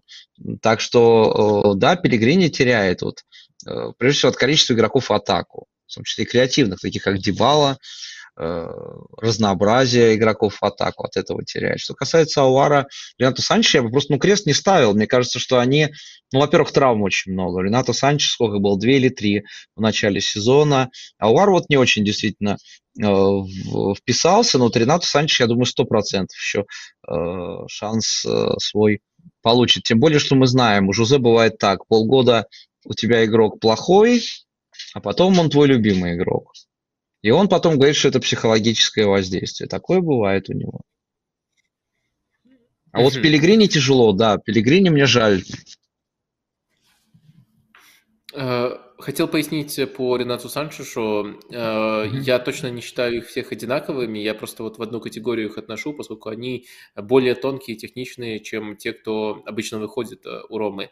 Э, то есть эм, Санчеш, он классно, дер... классно тащит мяч на ведении, то есть дриблинг, особенно на пространстве, у него хороший. Или даже ведение без сопротивления, но это тоже в ритм делать не так уж просто, как кажется. И далеко не у всех, в частности, у тех, кто уходит, выходит в Ромы, есть это э, качество. Ну и по игре в пас, он, конечно, не гуру, но мне кажется, что тоже потоньше будет. А, и а, я считаю, что он без мяча, конечно, тоже достаточно проблемный игрок. То есть есть такой портрет э, футболиста, который, которого тяжело разместить, и уж точно всех сразу э, не получится разместить. А по статусу, мне кажется, буквально каждый из этих футболистов мог бы претендовать э, Э, чтобы играть в команде уровня Ромы. Но есть пока обстоятельства, последим дальше. Наверное, последний вопрос э, по Роме, который я хотел бы задать. Э, мы очень-очень сильно ругали на старте сезона Руя Патрисио. Я практически доходил до того, что защищал команду и делал его главным козлом отпущения. То есть говорил, что Рома, нравится вам или нет, играет на том же уровне, на котором в прошлом сезоне. Либо критиковать надо было раньше, либо не слетаться вот э, на результаты э, сейчас, поскольку они во многом обусловлены просто привозами и косяками Роя Патрисио.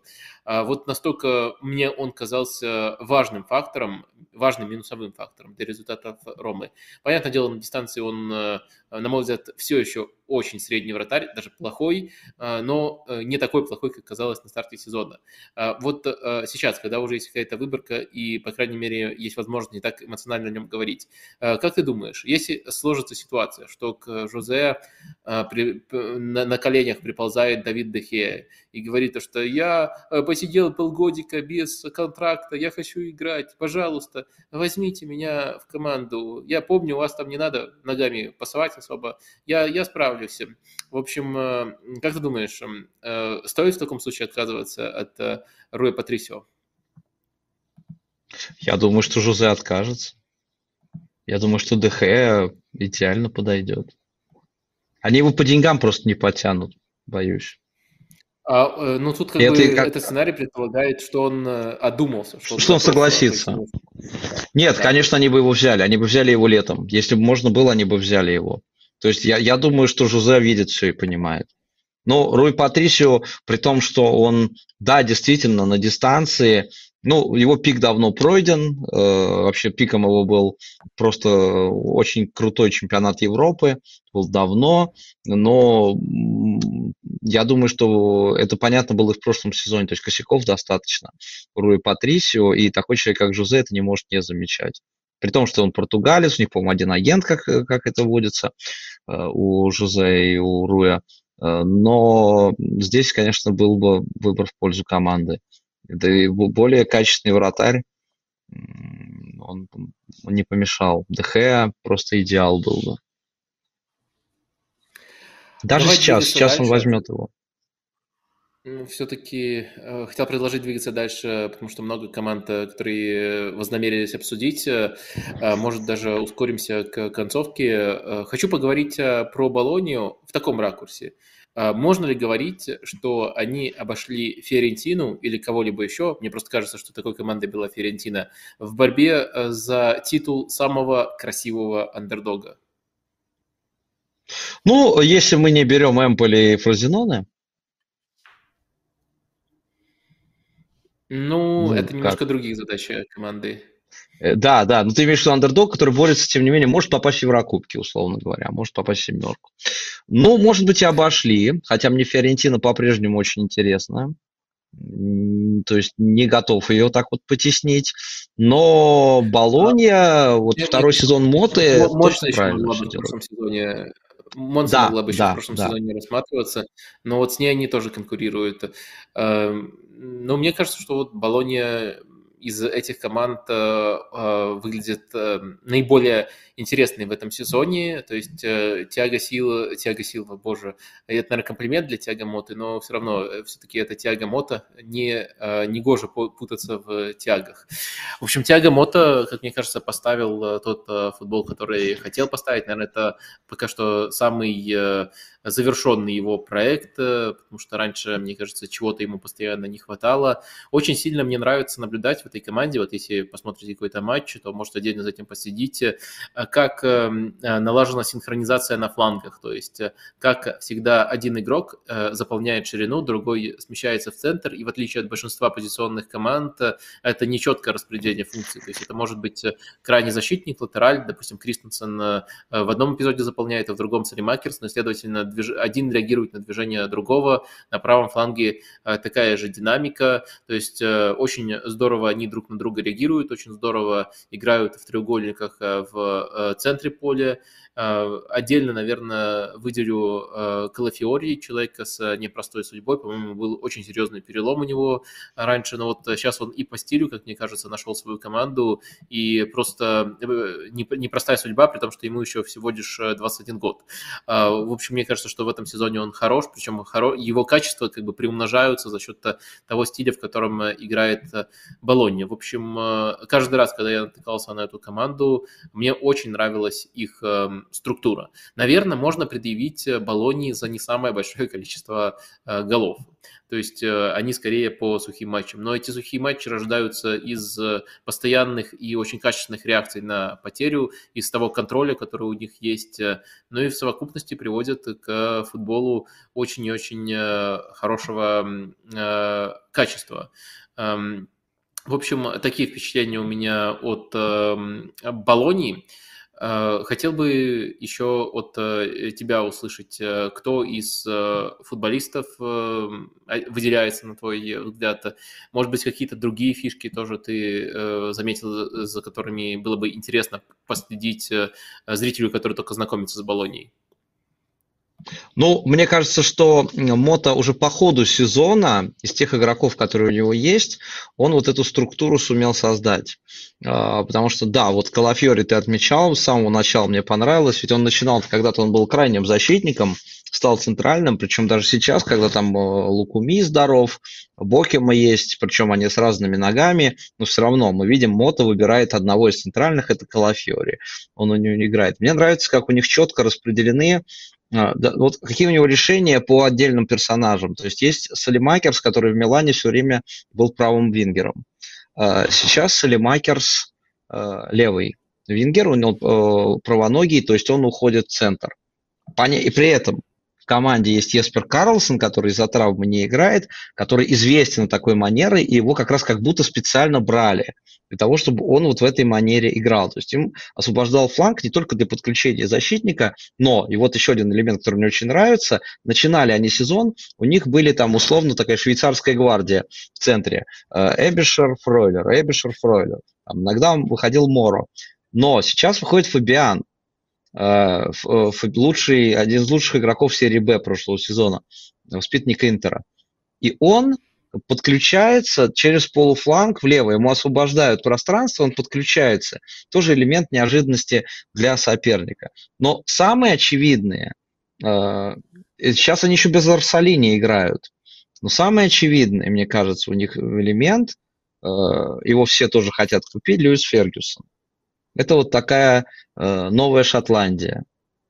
Новый шотландский э, тип, э, креативный футболист. Причем, вот если последить за его игрой, например, посмотреть последние два матча, э, против э, они играли э, Лечи против Тарина. Выиграли у Тарина, с Лечи была вот эта вот драматическая э, концовка э, с фолом на вратаре.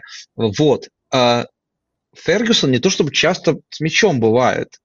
Я, правда, не сверялся со статистикой, это чисто визуальное впечатление. Не то, чтобы он чаще именно принимает мяч, но он постоянно в движении, и он, э, рас... и он создает пространство. Он все время уходит туда, э, где он может понадобиться, отвлекает, и он создает эти коридоры для других, для движения других. То есть он как регулировщик.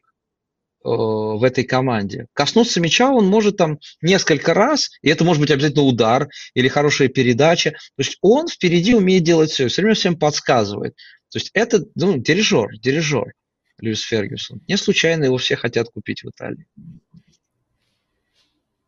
Но в то же время, мне кажется, ты очень э, точно описал, что он делает на поле. Мне кажется, вот в то же время такой футболист, он не самый простой для реализации и внедрения в другой команде. Не будет э, у тебя тяга моты, который э, даст ему такие функции, то есть э, который будет понимать, как через партнеров использовать то, как он создает эти зоны, то в таком случае вот именно собственные качества на мяче, э, мне кажется, все-таки у Дьюса Фергюсона на нормальном уровне, но не на выдающемся, чтобы рассматривать его в э, большой хотя бы итальянский клуб.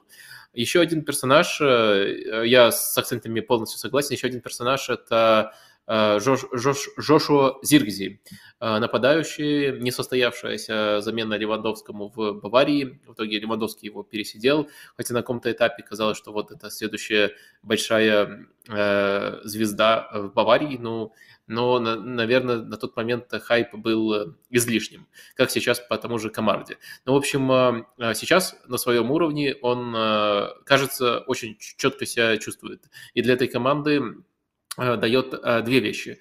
Э, во-первых, вариативность, то есть он весьма габаритный, и на него можно играть по-разному. Причем даже если на него следуют дальние передачи, это могут быть дальние передачи за спину и дальние передачи в борьбу. И плюс еще он очень-очень хорош в подыгрыше. То есть он может и созидать, и может просто подыгрывать партнерам. В общем, мне кажется, он тоже очень важная фигура. Мы тут солидарны? Конечно, то есть э, показательно еще то, как глубоко он смещается для того, чтобы получать мяч. То есть он уходит чуть ли не на свою половину. Э, и э, ну, это такой вот бензимический тип игрока нападающего когда ты уходишь глубоко, участвуешь в розыгрышах, и при этом, вот ты сказал, что он хорош в подыгрыше, но очень часто это подыгрыш вообще без касания. То есть он может пропускать мяч, не касаясь. То есть он чувствует прекрасно э, позицию, пространство, и этим он тоже создает опасность. Ну, э, и при этом, да, он многосторонне развит. То есть и головой, и пробить он может, э, все он может, просто, ну, ты вспоминал Баварию, в клубе, который может вместо Левандовского, пусть не сразу, но потом купить Гарри Кейна, очень сложно расцветать Зиркзею. Это действительно должно все как-то сложиться. И часто так не складывается. То есть, ну, у него было несколько попыток, э, относительно удачных или неудачных, попасть в другую команду. И вот, наконец, команда его, где использует его сильные качества. Старина очень было показательно, потому что команда персоналит, Тарина, и когда у тебя есть такой нападающий, как Зиргзей, ты просто задаешь головоломка для соперника, потому что он уходит в центр, и непонятно, куда идти защитнику центральному, он уходит за ним или он остается на месте, и пока он думает, э, у Болони уже атака. То есть э, очень полезно и вот против таких команд Зиргзей. Э, да, и э, в конце я хотел спросить, в конце этого сегмента я хотел спросить э, про то, насколько Тиаго Мото, у которого сейчас самый успешный его проект, готов к переходу в большой клуб. Но, наверное, немножко иначе спрошу и приведу конкретный большой клуб, который, мне кажется, для Тиаго Моты просто идеально подходящим. Мне кажется, что вот все, что мы сегодня сказали про Наполи, э, проблемы, которые у них есть в эпоху пост Спалетти, и те ориентиры, которые пытается диктовать своим тренерам э, Ди Лаурентис, э, мне кажется, Тиаго Мотто с его футболом чуть ли не лучший кандидат на решение этих проблем. Понятно, все равно а, будет ему очень трудно, если по-прежнему будет такая же атмосфера с а, влезанием в работу тренера, но в целом, мне кажется, вот если брать э, а, футбол, который уже есть у Наполи, э, в какую сторону можно развиваться, как это накладывается на принципы Тиаго Мотты, мне кажется, тут очень хорошая э, химия. Вот можешь оценить это, это предположение? Ну, по качеству состава, да. Э, по игре, да. По Де Лаурентису нет. Именно если нет буфера в виде спортивного директора, э, то Тиаго Моти будет очень сложно. Потому что мне кажется, что это тренер, который нуждается в доверии и в спокойствии. В Болонии он это получает. Там э, не спешат, не дергаются э, и дают ему делать то, что он хочет. В Наполе такого не будет. В этом смысле, вот как ни странно, по составу вообще не подходящий Тиаго Моти Ювентус, но потому вот какая создана вот там промежуточный звено с тем же Джонтоли, который туда ушел, э, Ювентус э, ему подходил бы, наверное, э, в этом плане больше. Но я думаю, что Тиаго Мота в Италии есть какая-то последовательность. Это Итальяно из Фиорентины поднимается на ступеньку выше, а Тиаго Мота из Болонии поднимается в Фиорентину. Вот так бы я скорее это видел. Последовательность. Но мне бы хотелось, чтобы он в Болоне еще поработал. Э, давай э, двигаться дальше. И следующую тему я заглавил э, так. План спасения Лацио. И сначала сформулирую проблему. Именно в таком разрезе хочется поговорить про Лацио. Сначала сформулируем проблему, потом попытаемся ответить на вопрос, что делать Лацио.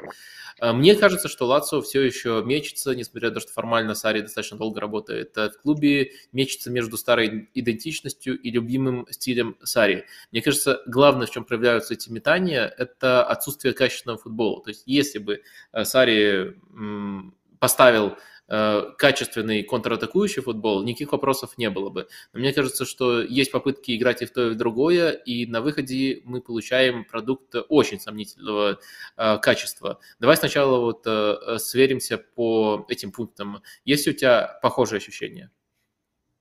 Ну, э, я уже, честно говоря, забыл про Сари Бол. Не то чтобы он умер, в принципе, как идея, но я про него забыл.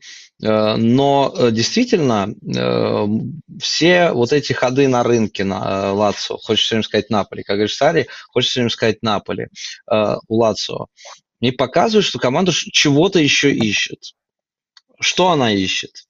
Вот в последних матчах у Лацо на поле появляются игроки с совершенно разными качествами, и, и это задача для тренера их каким-то образом совмещать. Вот, например, представим себе, ну, есть в команде, когда Гендузи, есть команда, при этом есть Равелл, и при этом есть Луис э, Альберто, ну, нужен тренер, наверное, типа Карла Анчелотти, который под игроков настолько разных придумает какую-то модель игры, и она будет стабильно работать.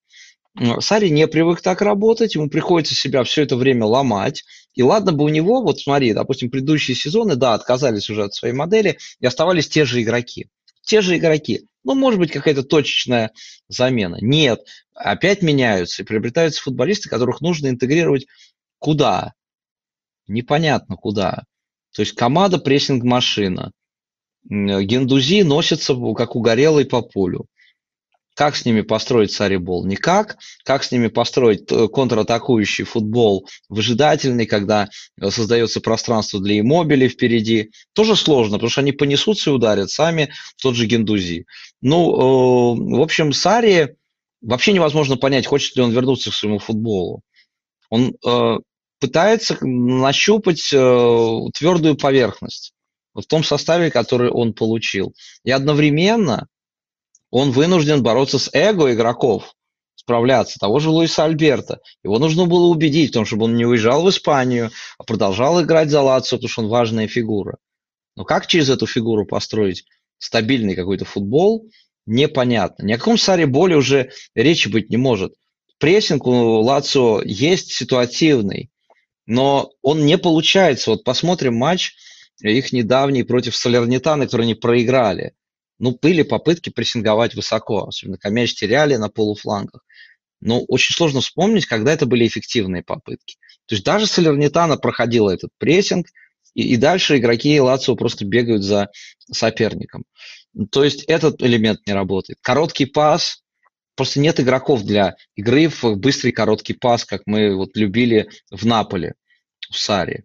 То есть эти ключевые элементы, они отсутствуют. Нет владения, нет доминирования территориального. Есть Чиро Иммобиля, под которого нужно создавать пространство. Стабильный элемент. И есть Тати Кастельянос, которого купили за большие деньги, и он должен играть. Но и должен играть и Чиро, который отказался уезжать к арабам и обижается от того, что он не играет. Э, да, общую ситуацию ты обрисовал, но сейчас все-таки постарайся вспомнить, что такое Сари Бол, и мы даже не, сто, не, не эм, с точки зрения попыток угадать Хадесари, а с точки зрения вот такой идеальной ситуации, в которой он бы смог, в которой у него не э, осталось бы отмазок, почему Сарибол невозможен. Я согласен, что э, вот э, эта несочетаемость игроков звучит убедительно как э, причина, но, допустим, есть возможность у него собрать сочетаемых игроков.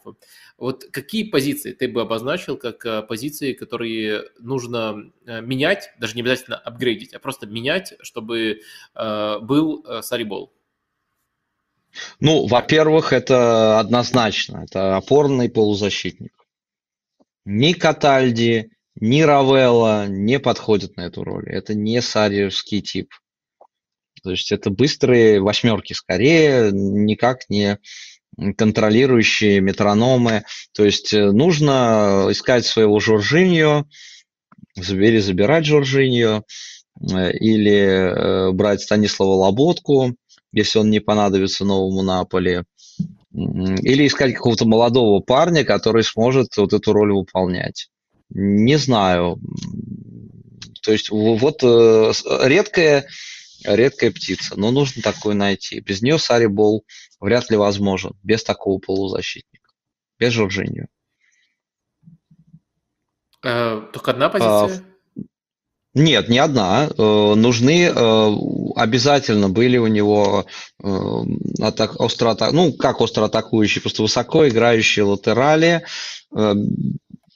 Хюсай есть, но Хюсай это уже на сколько-то лет постаревший. То есть кого-то надо брать вот из тех, кто мог бы эту роль выполнять. Ну, с самых топов ты не возьмешь, ну, условно, хотя бы на один из флангов более быстрого, агрессивного защитника э, нужно взять обязательно. Потом нападающие. Э, ну, Чиро Мобили здорово забивает, здесь ничего нельзя сказать, но тебе нужен просто центральный... Тебе нужен, может быть, даже ложный центральный нападающий. Не случайно Филиппе Андерсон он иногда делает такой девяткой. И, кстати, это очень неплохо смотрелось, когда он так пытался. Но нужен какой-то более стабильный вариант такой девятки, которые Распадори, вот условный Распадори. Для футбола Маурицио Сари был бы прекрасен. Ну, хорош, угу. хорош, во всяком случае. Эм, да, э, в общих чертах я э, согласен, но мне кажется, есть еще два человека, кстати, так э, косвенная косвенная штука, которую мы не проговорили, это когда мы рассуждали об опорнике, то есть эту позицию ты выделил, я тут люто плюсую, и сейчас там часто выходит Никола Равелла, и мне кажется, что можно отдельно проговорить, что это просто но просто больно за ним наблюдать на этой позиции, потому что парень по прошлому сезону э, очень талантливый, э, но использование его на этой позиции – это просто подстава для него и для команды. То, как он играет, то, как он даже мяч не может нормально получить и не замечает вообще вариантов, э, как, как, как нужно играть вот в этой роли Жоржинью, это просто катастрофа. Если уже выбирать из тех, кто есть, то, понятное дело, Равелла будет получше с точки зрения игры в пас, чем Весина. Весина чисто оборонительный вариант. Но Катальди уже превосходит э, Равеллу, на мой взгляд. Но в любом случае тут не, нет э, вот именно Сарибольского э, варианта. Слушай, э, мне кажется, что два человека, которых нужно обсуждать отдельно, которые, ну, прямо пока они есть в клубе, просто эти метания не закончатся. Мне, мне кажется, что уже достаточно времени прошло, чтобы заключить, что они несовместимы с Ариболом, и они э, заставляют Лацо по-прежнему быть вот э, такой командой Франкенштейном. Одна часть стиля такая, другая часть стиля такая. Я думаю, что это Луис Альберто и, и Мобиля. Раньше я бы относил еще Миленковича Савича, но он сам команду покинул. Мне кажется, несмотря на то, что Альберто классный и Мобиля классный, но и можно Альберто хвалить за, те, за качества, которые часто ассоциируется с э, футболом э, техничных команд, он и техничен, и хорошо видит поле, но мне кажется, он слишком вертикален. Э, для футбола Сари да? он слишком вертикален, из-за этого сбиваются очень многие настройки, и, по сути, уже Саре приходится выбирать, либо не играть в принципе в то, что он обычно строит, либо играть вот с элементами или даже перекосом в эту сторону. И мобиля тоже главный прием, игра на пространстве, Иногда даже немножко бесит, э, как э, его делают совсем одномерным нападающим. Это не так, он может в подыгрыш, но все-таки э, наклонности и набор характеристик, который ему особенно удоб, удобен, у него есть, и он тоже не состыкуется с футболом Сари. Я согласен, что вариант сложной девяткой выглядел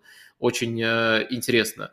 Так что думаю, что вот эти противоречия, пока они не разрешатся, наверное, скорее Сари уйдет из команды быстрее, чем они разрешатся. И есть уже слухи о том, что он подустал. В общем, э, мне кажется, что тут еще в конце эм, этого блока напрашивается такая гипотеза, спекуляция. Может быть, э, Сари стал эм, слишком старым и не особо ему хочется идти на конфликты, возиться, лидеров, э, которых нужно э, вот буквально вырывать из команды для того, чтобы построить э, свое. То есть раньше ведь он очень много говорил, что трансферный рынок – это все фигня. Важно иметь не футболистов, самых классных, а футболистов, которые будут выполнять, которые обучаемые. И вот у него, пускай не через трансферный рынок, а по наследству ему достаются футболисты, явно не обучаемые его стилю. И он не решается э, действовать. Э, может быть, он ограничен в своих действиях, но в любом случае он не, публично никакого недовольства в них э, не выражает.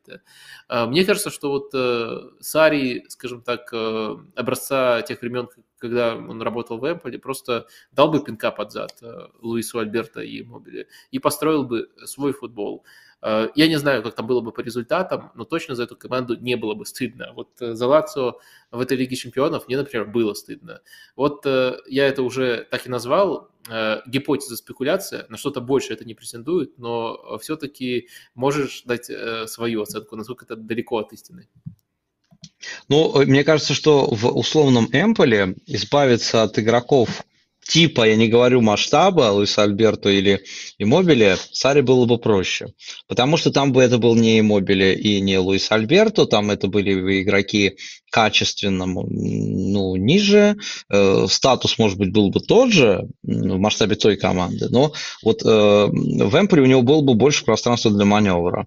То есть ему бы доверили полностью проект, давай сделай под себя, как тебе нравится, потому что там другие запросы. Здесь запросы высокие, команда запрыгнула в четверку, попала в Лигу чемпионов, без Еврокубков э, Лацио не может, при этом бюджет э, ограниченный, они не могут действительно взять и убрать двух ключевых игроков предыдущей модели и, и взять таких же по качеству, значит, и по цене э, игроков просто не могут это сделать.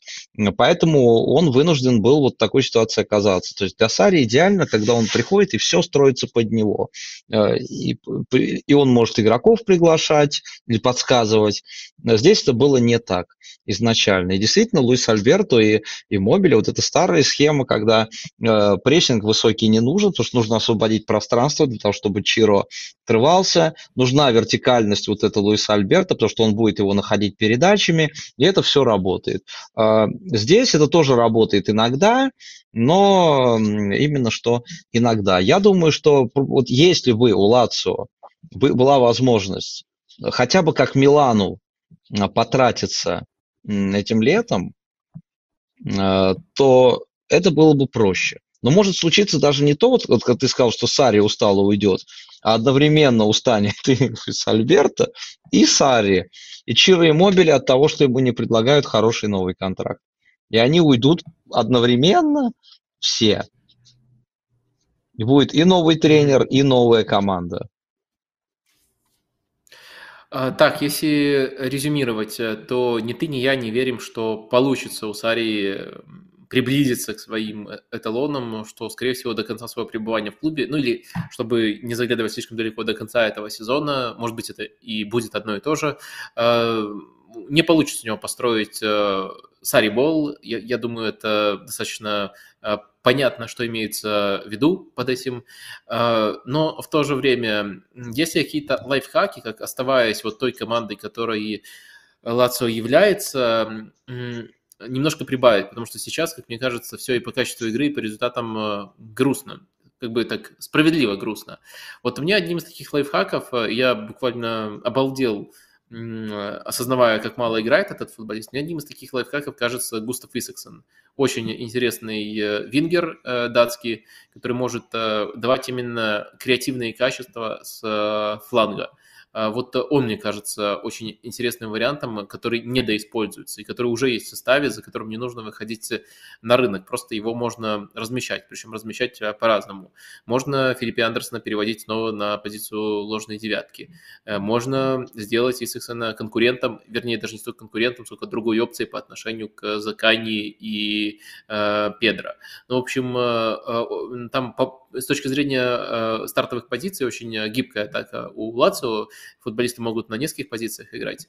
Но мне кажется, что вот Исаксон заслуживает э, больше играть. Он очень сильное впечатление на меня проводи, производил в тех матчах, в которых я видел. Вот видишь ли ты какие-то такие точки роста, пускай не кардинального, но хоть какого-то у этого Лацио? Ну, я думаю, что нужно просто определиться с тем, кто с вариантом даже полузащиты. То, что тоже, вот ты в атаке назвал 6 игроков, они 6 есть. В полузащите тоже есть конкуренция, но нужно все-таки понять, чего ты хочешь добиться, какого сочетания качеств.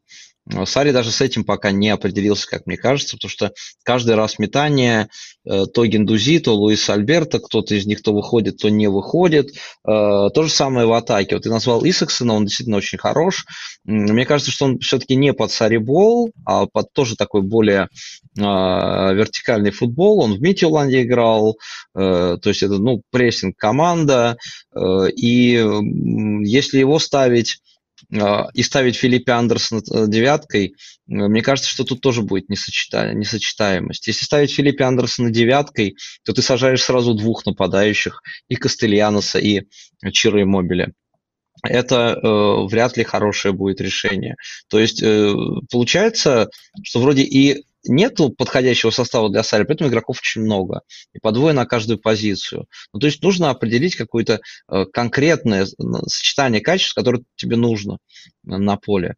И объяснить это команде, чтобы они понимали, почему вот этот выходит или нет. Исаксон э, мне тоже очень понравился. И, и раньше мне нравился. Но я боюсь, что вот если он будет основным, то э, на скамейку сядет кто-то, кто точно это не воспримет правильно. Это дополнительные проблемы для тренера. Угу. Теперь переходим в нашу финальную рубрику. Поскольку это финальная рубрика, наверное, уместно напомнить, э, что вы можете поощрить этот формат эм, лайком, подпиской на канал эм, э, и э, любой другой активностью, может, комментарием, когда трансляция завершится. Много всего мы сегодня озвучили. Может быть, вам есть что сказать в ответ. Последняя рубрика наша касается персоналей. Вот тут я наметил заранее несколько людей, о которых хочется поговорить, но также буквально за несколько часов до стрима в комменты в телеграм-канале набросали, с одной стороны, очень интересные и актуальные вопросы, два таких, с другой стороны, Эм, вопросы, которые я не очень люблю в духе, какой клуб такому-то футболисту э, подходит.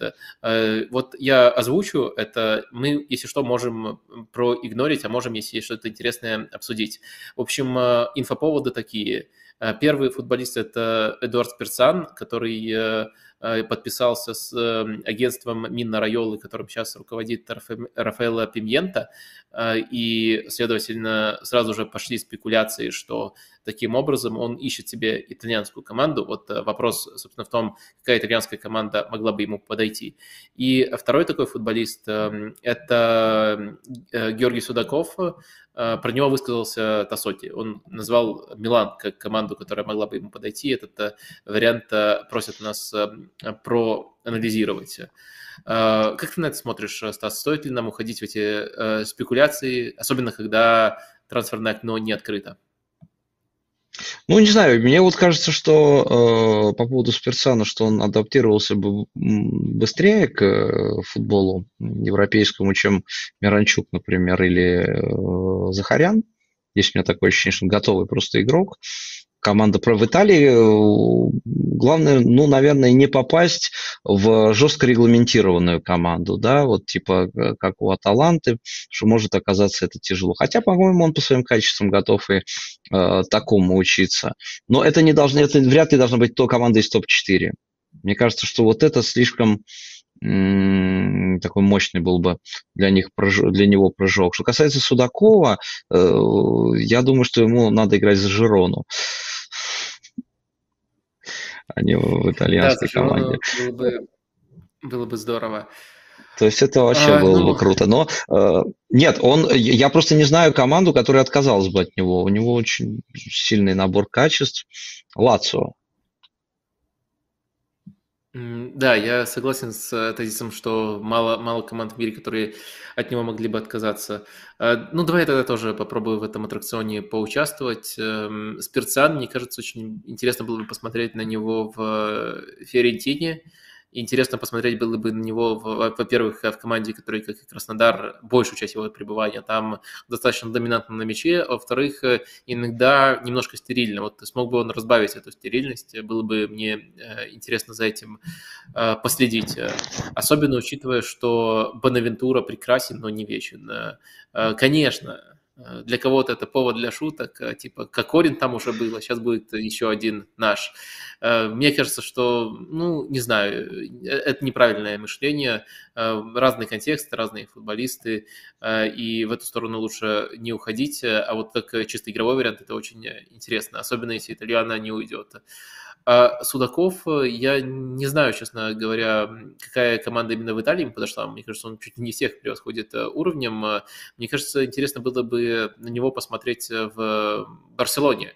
Мне кажется, вот по набору своих качеств он чисто барселонский игрок, особенно вот в рамках этого треугольника, который сейчас в полузащите использует Хави. Мне кажется, там Судаков и его сильные качества проявлялись бы и в нижней и в нижней линии э, квадрата, и в верхней линии квадрата. То есть он может и под давлением мяч очень здорово получать, э, продвигать, и может еще чуть выше располагаться. Вообще Судаков э, у меня в последнее время вошел в такой топ, я не знаю просто сколько, но топ сколько-то самых приятных для просмотра футболистов. Очень нравится, как он действует, какую магию он иногда добавляет индивидуально. Я вот это сравниваю по ощущениям с Фабрегасом, причем Фабрегасом еще итальянский. Может, кстати, если, если итальянскую команду искать, может быть, Кома просто на стажировку к футболисту, да, да, который да по крайней мере, да, мне его так сильно напоминает. Э, в общем, э, если э, в конкретику немножко уходить, мне нравится, как он иногда даже немножко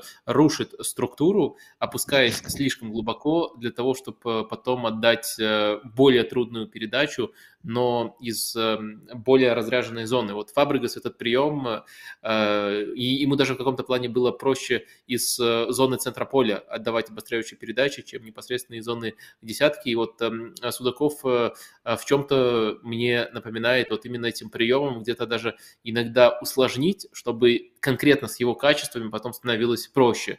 И это, конечно, завораживает. Вот это, это такой не, не, немножко даже магический элемент, но плюс, конечно, как он действует под давлением, тоже очень э, нравится. Так что вот я бы даже сказал, что он слишком хороший для серии А. Ну, то есть э, серия А сильная лига, но тут самая сильная команда Интер, конкретно Интеру, я думаю, он не подходит, э, а вот э, остальные, если даже чуть больше ему подходит по стилю, они не совсем подходят ему по уровню. А вот э, где-то в другом месте можно найти прямо совсем идеальную команду. В общем, такой небольшой отход в спекуляции. Теперь к обязательной программе. Первый вопрос, который я хотел бы поставить на обсуждение, касающийся персоналей, это возвращение Бенасера. А, Исмаэль Бенасер, игрок, которого я уж точно очень высоко котирую, а, уже а, формально вернулся. То есть он вышел на замену в последнем матче Милана против э, Фрозиноне, и скоро, наверное, на него сможет э, рассчитывать Стефано Пиоли. Насколько, на твой взгляд, это важное событие? Ну, это, конечно, важное событие. То есть э, до этого Пиоли был, это просто был и такой исходный элемент его поиска, как заменить Бенасера, то есть кого там использовать, Адли, Крунича, как перестраивать игру, может быть, никого там не использовать. Когда выходит Бенасер, проблема решается, потому что он и без мяча хороший, и на мяче хорош. То есть это вот прошлой осенью, мы помним, когда очень был сильный Милан, не это, и прошлый центральная фигура была Бенасер. То есть это игрок, которого как раз не хватало. Вот мы даже все наши рассуждения о перспективах Милана, ну, сами того не замечая, строили вот исходя из того, что нет Бенасера, как бы выводя его за скобки. Вот он возвращается, это должно все успокоить. То есть это тот камень, на котором построить свою команду Пиоли дальше. То есть они даже, даже в условиях, когда нет центральных защитников, что-то, может быть, придумается. Но Бенасер будет в центре поля, и от этого пойдет вся игра. От этого можно начинать все докомбинировать. Я думаю, что, конечно, это важно. То есть это можно было даже не заметить, потому что в основном негативные новости из Милана. Этот поломался, этот травмировался, а возвращается такой игрок, это все сглаживает. А, я с тобой согласен. Еще, наверное, нужно отметить, э, что просто эта позиция да, выглядит немножко вакантной в этом Милане в текущем моменте. А, единственное, что смущает, и эта позиция, на самом деле, надо оговориться, поскольку БНСР в конце прошлого сезона даже десятку играл, я имею в виду позицию в опорной зоне, не позицию реджисты. А, я думаю, что единственное только тут опасение, это будет ли БНСР прежним. А все-таки уже не первая достаточно серьезная травма, это, по-моему, самая серьезная, и может так получиться, что она что-то кардинально в нем сломала. Но хочется пожелать ему, чтобы все было с ним в порядке, чтобы он этого избежал. Вот в ближайшее время обязательно последите, что у него из этого получится. А следующий персонаж, который заслуживает э, больше внимания, и о котором тоже хотелось бы поговорить, это Кристиан Торсвельд из Сосуола, из, на мой взгляд, все еще очень блеклого Сосуола, но он э, выделяется сразу в нескольких эм, типажах. То есть, э, понятное дело, наверное, самое яркое, что в нем бросается в глаза, это как он делает э, рывки до штрафной и как он может дополнительную угрозу нести. Но в то же время для своих габаритов это достаточно тонкий игрок. Вот на твой взгляд, в масштабах лиги он заслуживает уже упоминаний и комплиментов? Заслуживает. И важно, что он себе место отвоевал в Сосуоло. То есть он изначально был, конечно, запасным. Э, и это любопытно, кого он заменил. То есть он заменил изначально Матеуса Энрике. Вот невозможно по габаритам найти двух более разных игроков ССУ. То есть огромный норвежец, я помню, кстати, еще его папу, который был вратарем сборной, Эрик Торстед, двухметровый мужик, э, и э, маленький Матеус Энрике. Вот он выбыл Матеус Энрике, вместо него Торстед стал играть в центре поля. Матеус Энрике вернулся, Торстед стал, ну, десяткой, условно десяткой. То есть он себе место отвел, показал, что он на разных позициях может играть. Вот разные качества. То есть это э, тот случай, когда стереотипы, внешне посмотришь, понятно, что это просто лось, который может бороться за верховые мячи. Оказывается, действительно, что он и с ударом, и с пасом, и с хорошим движением, это у него все есть. Мне, правда, в Сосуоло я больше обращаю внимание на Даниэля Балоку в этом сезоне, не на Торстеда. Э, игрок, который пришел из э, Фразеноне, ну, того, который еще был в серии Б, Э, и мне нравится его манера. Он хорошо держит мяч, он смелый, э, поднятая голова все время. Удалился в последнем матче, правда, по-глупому, но э, вот всегда на него внимание обращаю. Говорят, что он заменил Фротези. По манере он вообще не Фротези. То есть это игрок контролирующий, скорее, который держит мяч. Ну, а Торстед, да, приятно, что еще один норвежский северный футболист э, раскрывается. Может быть центральным нападающим, если понадобится. У них есть Пинамонти. Э, да, и в сборной я слышал, что есть э, кто-то на эту позицию. Я, конечно же, сэр... Они друзья, говорят. А... Говорят, они друзья. Там ну... даже два есть на эту позицию. Там еще Са- Саша Серлот есть. Так я, я его и назвал. А что, кто-то еще? А, ну, конечно, да, там а... еще кто-то говорят еще, который вот рот туда открывает. Ну, да. Отдает долж, должное э, норвежскому художнику. Мунку. А, именно. В общем, Болоку ты упомянул. Я с тобой согласен, но, наверное, сделал бы уточнение, что это вот такие эпизоды, за которые цепляешься. То есть как будто ты видишь в нем качество, вот как ты сказал, играет с поднятой головой, контролирующий, но ему просится какая-то другая команда, которая, ну, э, грубо говоря, просится э, Сосуола Дезерби. Вот, супер было бы. Э, да, вот, да, а вот здорово. То есть Фрузиноне. То есть понятно, что игрок не верует. Откуда он пришел? Именно, именно. Э, в общем, э, с Торшфельдом разобрались. Вот такая рекомендация вам э, за ним можно тоже последить. Если что, у нас это более-менее постоянная рубрика. Мы выделяли в прошлом месяце других футболистов, потому что, не знаю, кто-то сейчас, если внимательно смотрит серию А, точно напишет, а почему не обсудили Саули но он же топчик, но мы его обсуждали раньше. Вот не забывайте, что у нас есть такая сериальная особенность. Обсуждаем сериал в формате сериала, то есть есть предыдущие выпуски. О, Давай я пользуюсь после... случаем, я... просто, Вадим, да. пользуюсь случаем, два слова.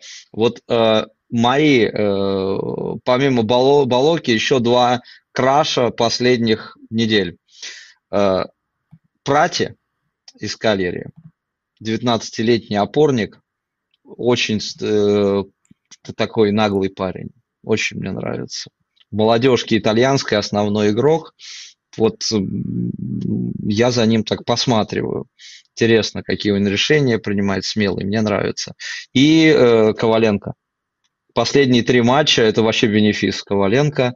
Два гола, один там, правда, как автогол засчитали. Но вот он выходит на поле, одновременно с Кончельери вышел в последней игре за Эмполи, сразу сделали гол. То есть на него вот Пегас какой-то спустился на Коваленко, и он э, начинает э, забивать, отдавать, разрывать, 15 минут ему хватает. Вот три моих краша последнего месяца. Тут могу порекомендовать только записывать, потому что прати я для себя вот лично пока не отмечал, по-моему, не так часто э, попадаю на каллери, смотрел их э, супер камбэк, э, но каждый матч э, смотреть э, все-таки э, не получается. Просто, ребята, записывайте и следите за этими э, футболистами, они не очевидны, они из э, неочевидных э, команд. Ковленко, понятное дело, получше знаю, но вот э, очень интересен, интересный апдейт по текущей форме. Последние персонали, про которых я хотел поговорить, это игроки максимально очевидные. Это игроки настолько очевидные, что возможно, мы э, сегодня их э, назовем лучшими в каком-то аспекте. В общем, не буду томить. Если посмотреть вот на такой максимально примитивный показатель, как два первых места по ожидаемым голам, по XG в чемпионате Италии, то мы увидим на этих местах футболистов одной команды. Такое не часто бывает. Это Тюрам и Лаутара Мартинес, как вы могли догадаться. Они, можно даже сказать, с отрывом лидируют во всей серии А Э, по э, остроте моментов, которые получают. У них немножко разная динамика. Лаутара, у Лаутара лучше залетает, он лучше реализует, э, Тюрам получает моменты, хорошо подыгрывает, ассисты собирает, но не так хорошо реализует. Но в любом случае, то, как они взаимодействуют в качестве связки, заслуживает огромных комплиментов. Поэтому я зайду вот прямо с такого прямого вопроса. Стас, на твой взгляд, это лучшая связка нападающих Интера в эру 3-5-2? То есть они конкурируют, там, понятно, и с Лукаку Лаутара, и с любыми вариациями, когда был э, Джека, ну и с э, нынешними, там, Санчес, Арнаутович тоже, тоже, не знаю, мало ли кто-то считает их лучшей связкой. В общем, на твой взгляд, э, можно ли их уже сейчас, несмотря на то, что они вместе играют, ну сколько тут, три с половиной месяца, можно ли уже сейчас их так короновать? Ну, по этим трем месяцам, да. Я думаю, да. Потому что, ну, то ли это прекрасная работа Аузилио и Мороты на рынке, но они иде- подобрали игрока, вот Тюрама, э, настолько идеально совпадающего по качествам, дополняющего по качествам Лаутаро, что химия просто мгновенно сложилась. Они вели Тюрама давно, вот там из-за травмы просто э, он не попал в Интер раньше, э, и вот, видимо, не случайно. То есть, э, ну, как мне кажется, еще вот у этих двух игроков так сложилось, что у них какая-то синусоида была карьерная. Сомнения в Лаутаро после чемпионата мира, то есть тебе надо всегда что-то доказывать. У самого Тюрама какой-то тупик был с Гладбахом, котором он застрял, мне кажется, даже голы забивая, но команда явно стагнировала, и он начинал вместе с ней. То есть и после этого должен был наступить подъем. Что у Лаутаро, что у Тюрама. И у них совпало вот это движение вверх, э, и они начали двигаться одновременно. Ну, плюс по качествам э, очень гибкий э, Тюрам, забивной Лаутар, тоже гибкий, который подстраивается. Оба игрока умеют и в подыгрыше действовать, э, и не только завершать. То есть, э, ну, э, и при этом, как мне кажется, вот эго Тюрама, оно все-таки ниже эго Лукаку. Потому что Лукаку привык быть большим звездой, он быть в центре внимания, большой звездой. Маркюс Тюрам, он не то чтобы на второй план отходит, но он пошел на повышение в другую команду другого уровня, и э, он как бы кайфует от самого этого факта. Папа приходит на каждый его большой матч. То есть, когда у тебя сидит на трибуне папа, ты э, как бы все равно боишься его разочаровать. Ну, Причем сидит с я думаю, что это... Ювентус и Интер. Да, да, да, да, да. Ну просто я, ну как, как Станислав Саламович с двумя шарфиками, э, не знает, какой надеть. Но э, я думаю, что здесь вот и, и личности между ними гармония возникла. Да, я, я по впечатлению, здесь сложно оценивать, потому что все-таки Лукаку и Лутару дольше играли друг с другом. И э, восстанавливалась эта пара. Э, здесь короткий промежуток, мы не знаем, что будет дальше. Но вот по, именно по впечатлениям, да, я бы сказал, что они, они круче. Да, ну я, в принципе, это вопрос зашивал. Мне кажется, то, что, несмотря на короткий срок, это впечатление такое яркое, что стоит их э, поощрить э, таким ярлыком. Это пока не лучшее в истории Интера, но, по крайней мере, вот э, в том этапе истории, на том этапе истории, который начинается с Антонио Конте, по сути, вот так да можно э, сформулировать. Э, и самое последнее э, в формате микро, можно чуть ли не одним словом ответить – группа Италии на Евро. Немножко смежно связана с серией А. Испания, Хорватия, Италия, Албания. Италия выйдет из этой группы, подвыйдет, давай два первых места подразумевать, с третьим там может быть по- по-разному, в зависимости от других групп. Ну, она точно выйдет, может быть, нет, тут я бы не убирал третье, там по 4 очка, по 5 можно набрать, такая группа будет, где э, вряд ли, я допускаю, что там три команды по 5 очков наберут. Мне очень Албанию жаль, хорошая команда, лучше, чем была в 2016 году. Ну, про Италия них я не очень много знаю. Э, ну и, конечно, там разошелся сразу мем с реакцией представителей Албании на эту жеребьевку. Она была э, Ну, просто они разнесли поляков и чехов, поэтому я хорошо знаю. Угу. Ну, не знаю, вот, наверное, да, наверное, с учетом того, что, наверное, там трех очков и четырех может хватить, и как бы не сложились результаты в других группах, то, наверное, наверное, э, эту норму Италия выберет. Но в целом тут очень тяжело ранжировать э, команды. И вот та динамика, которая видна при Спалете, не сказать, что э, заставляет поставить Италию выше Хорватии или Испании. Но еще очень много э, времени до чемпионата мира. До чемпионата Европы, до чемпионата мира еще, еще дольше. Э, это хороший признак того, что я уже окончательно поплыл и пора заканчивать. Э, э, впрочем, мы и так собирались заканчивать. Спасибо всем, кто досмотрел до конца. Огромное спасибо и тебе, Стас, за эту очень содержательную дискуссию. Спасибо. Спасибо большое.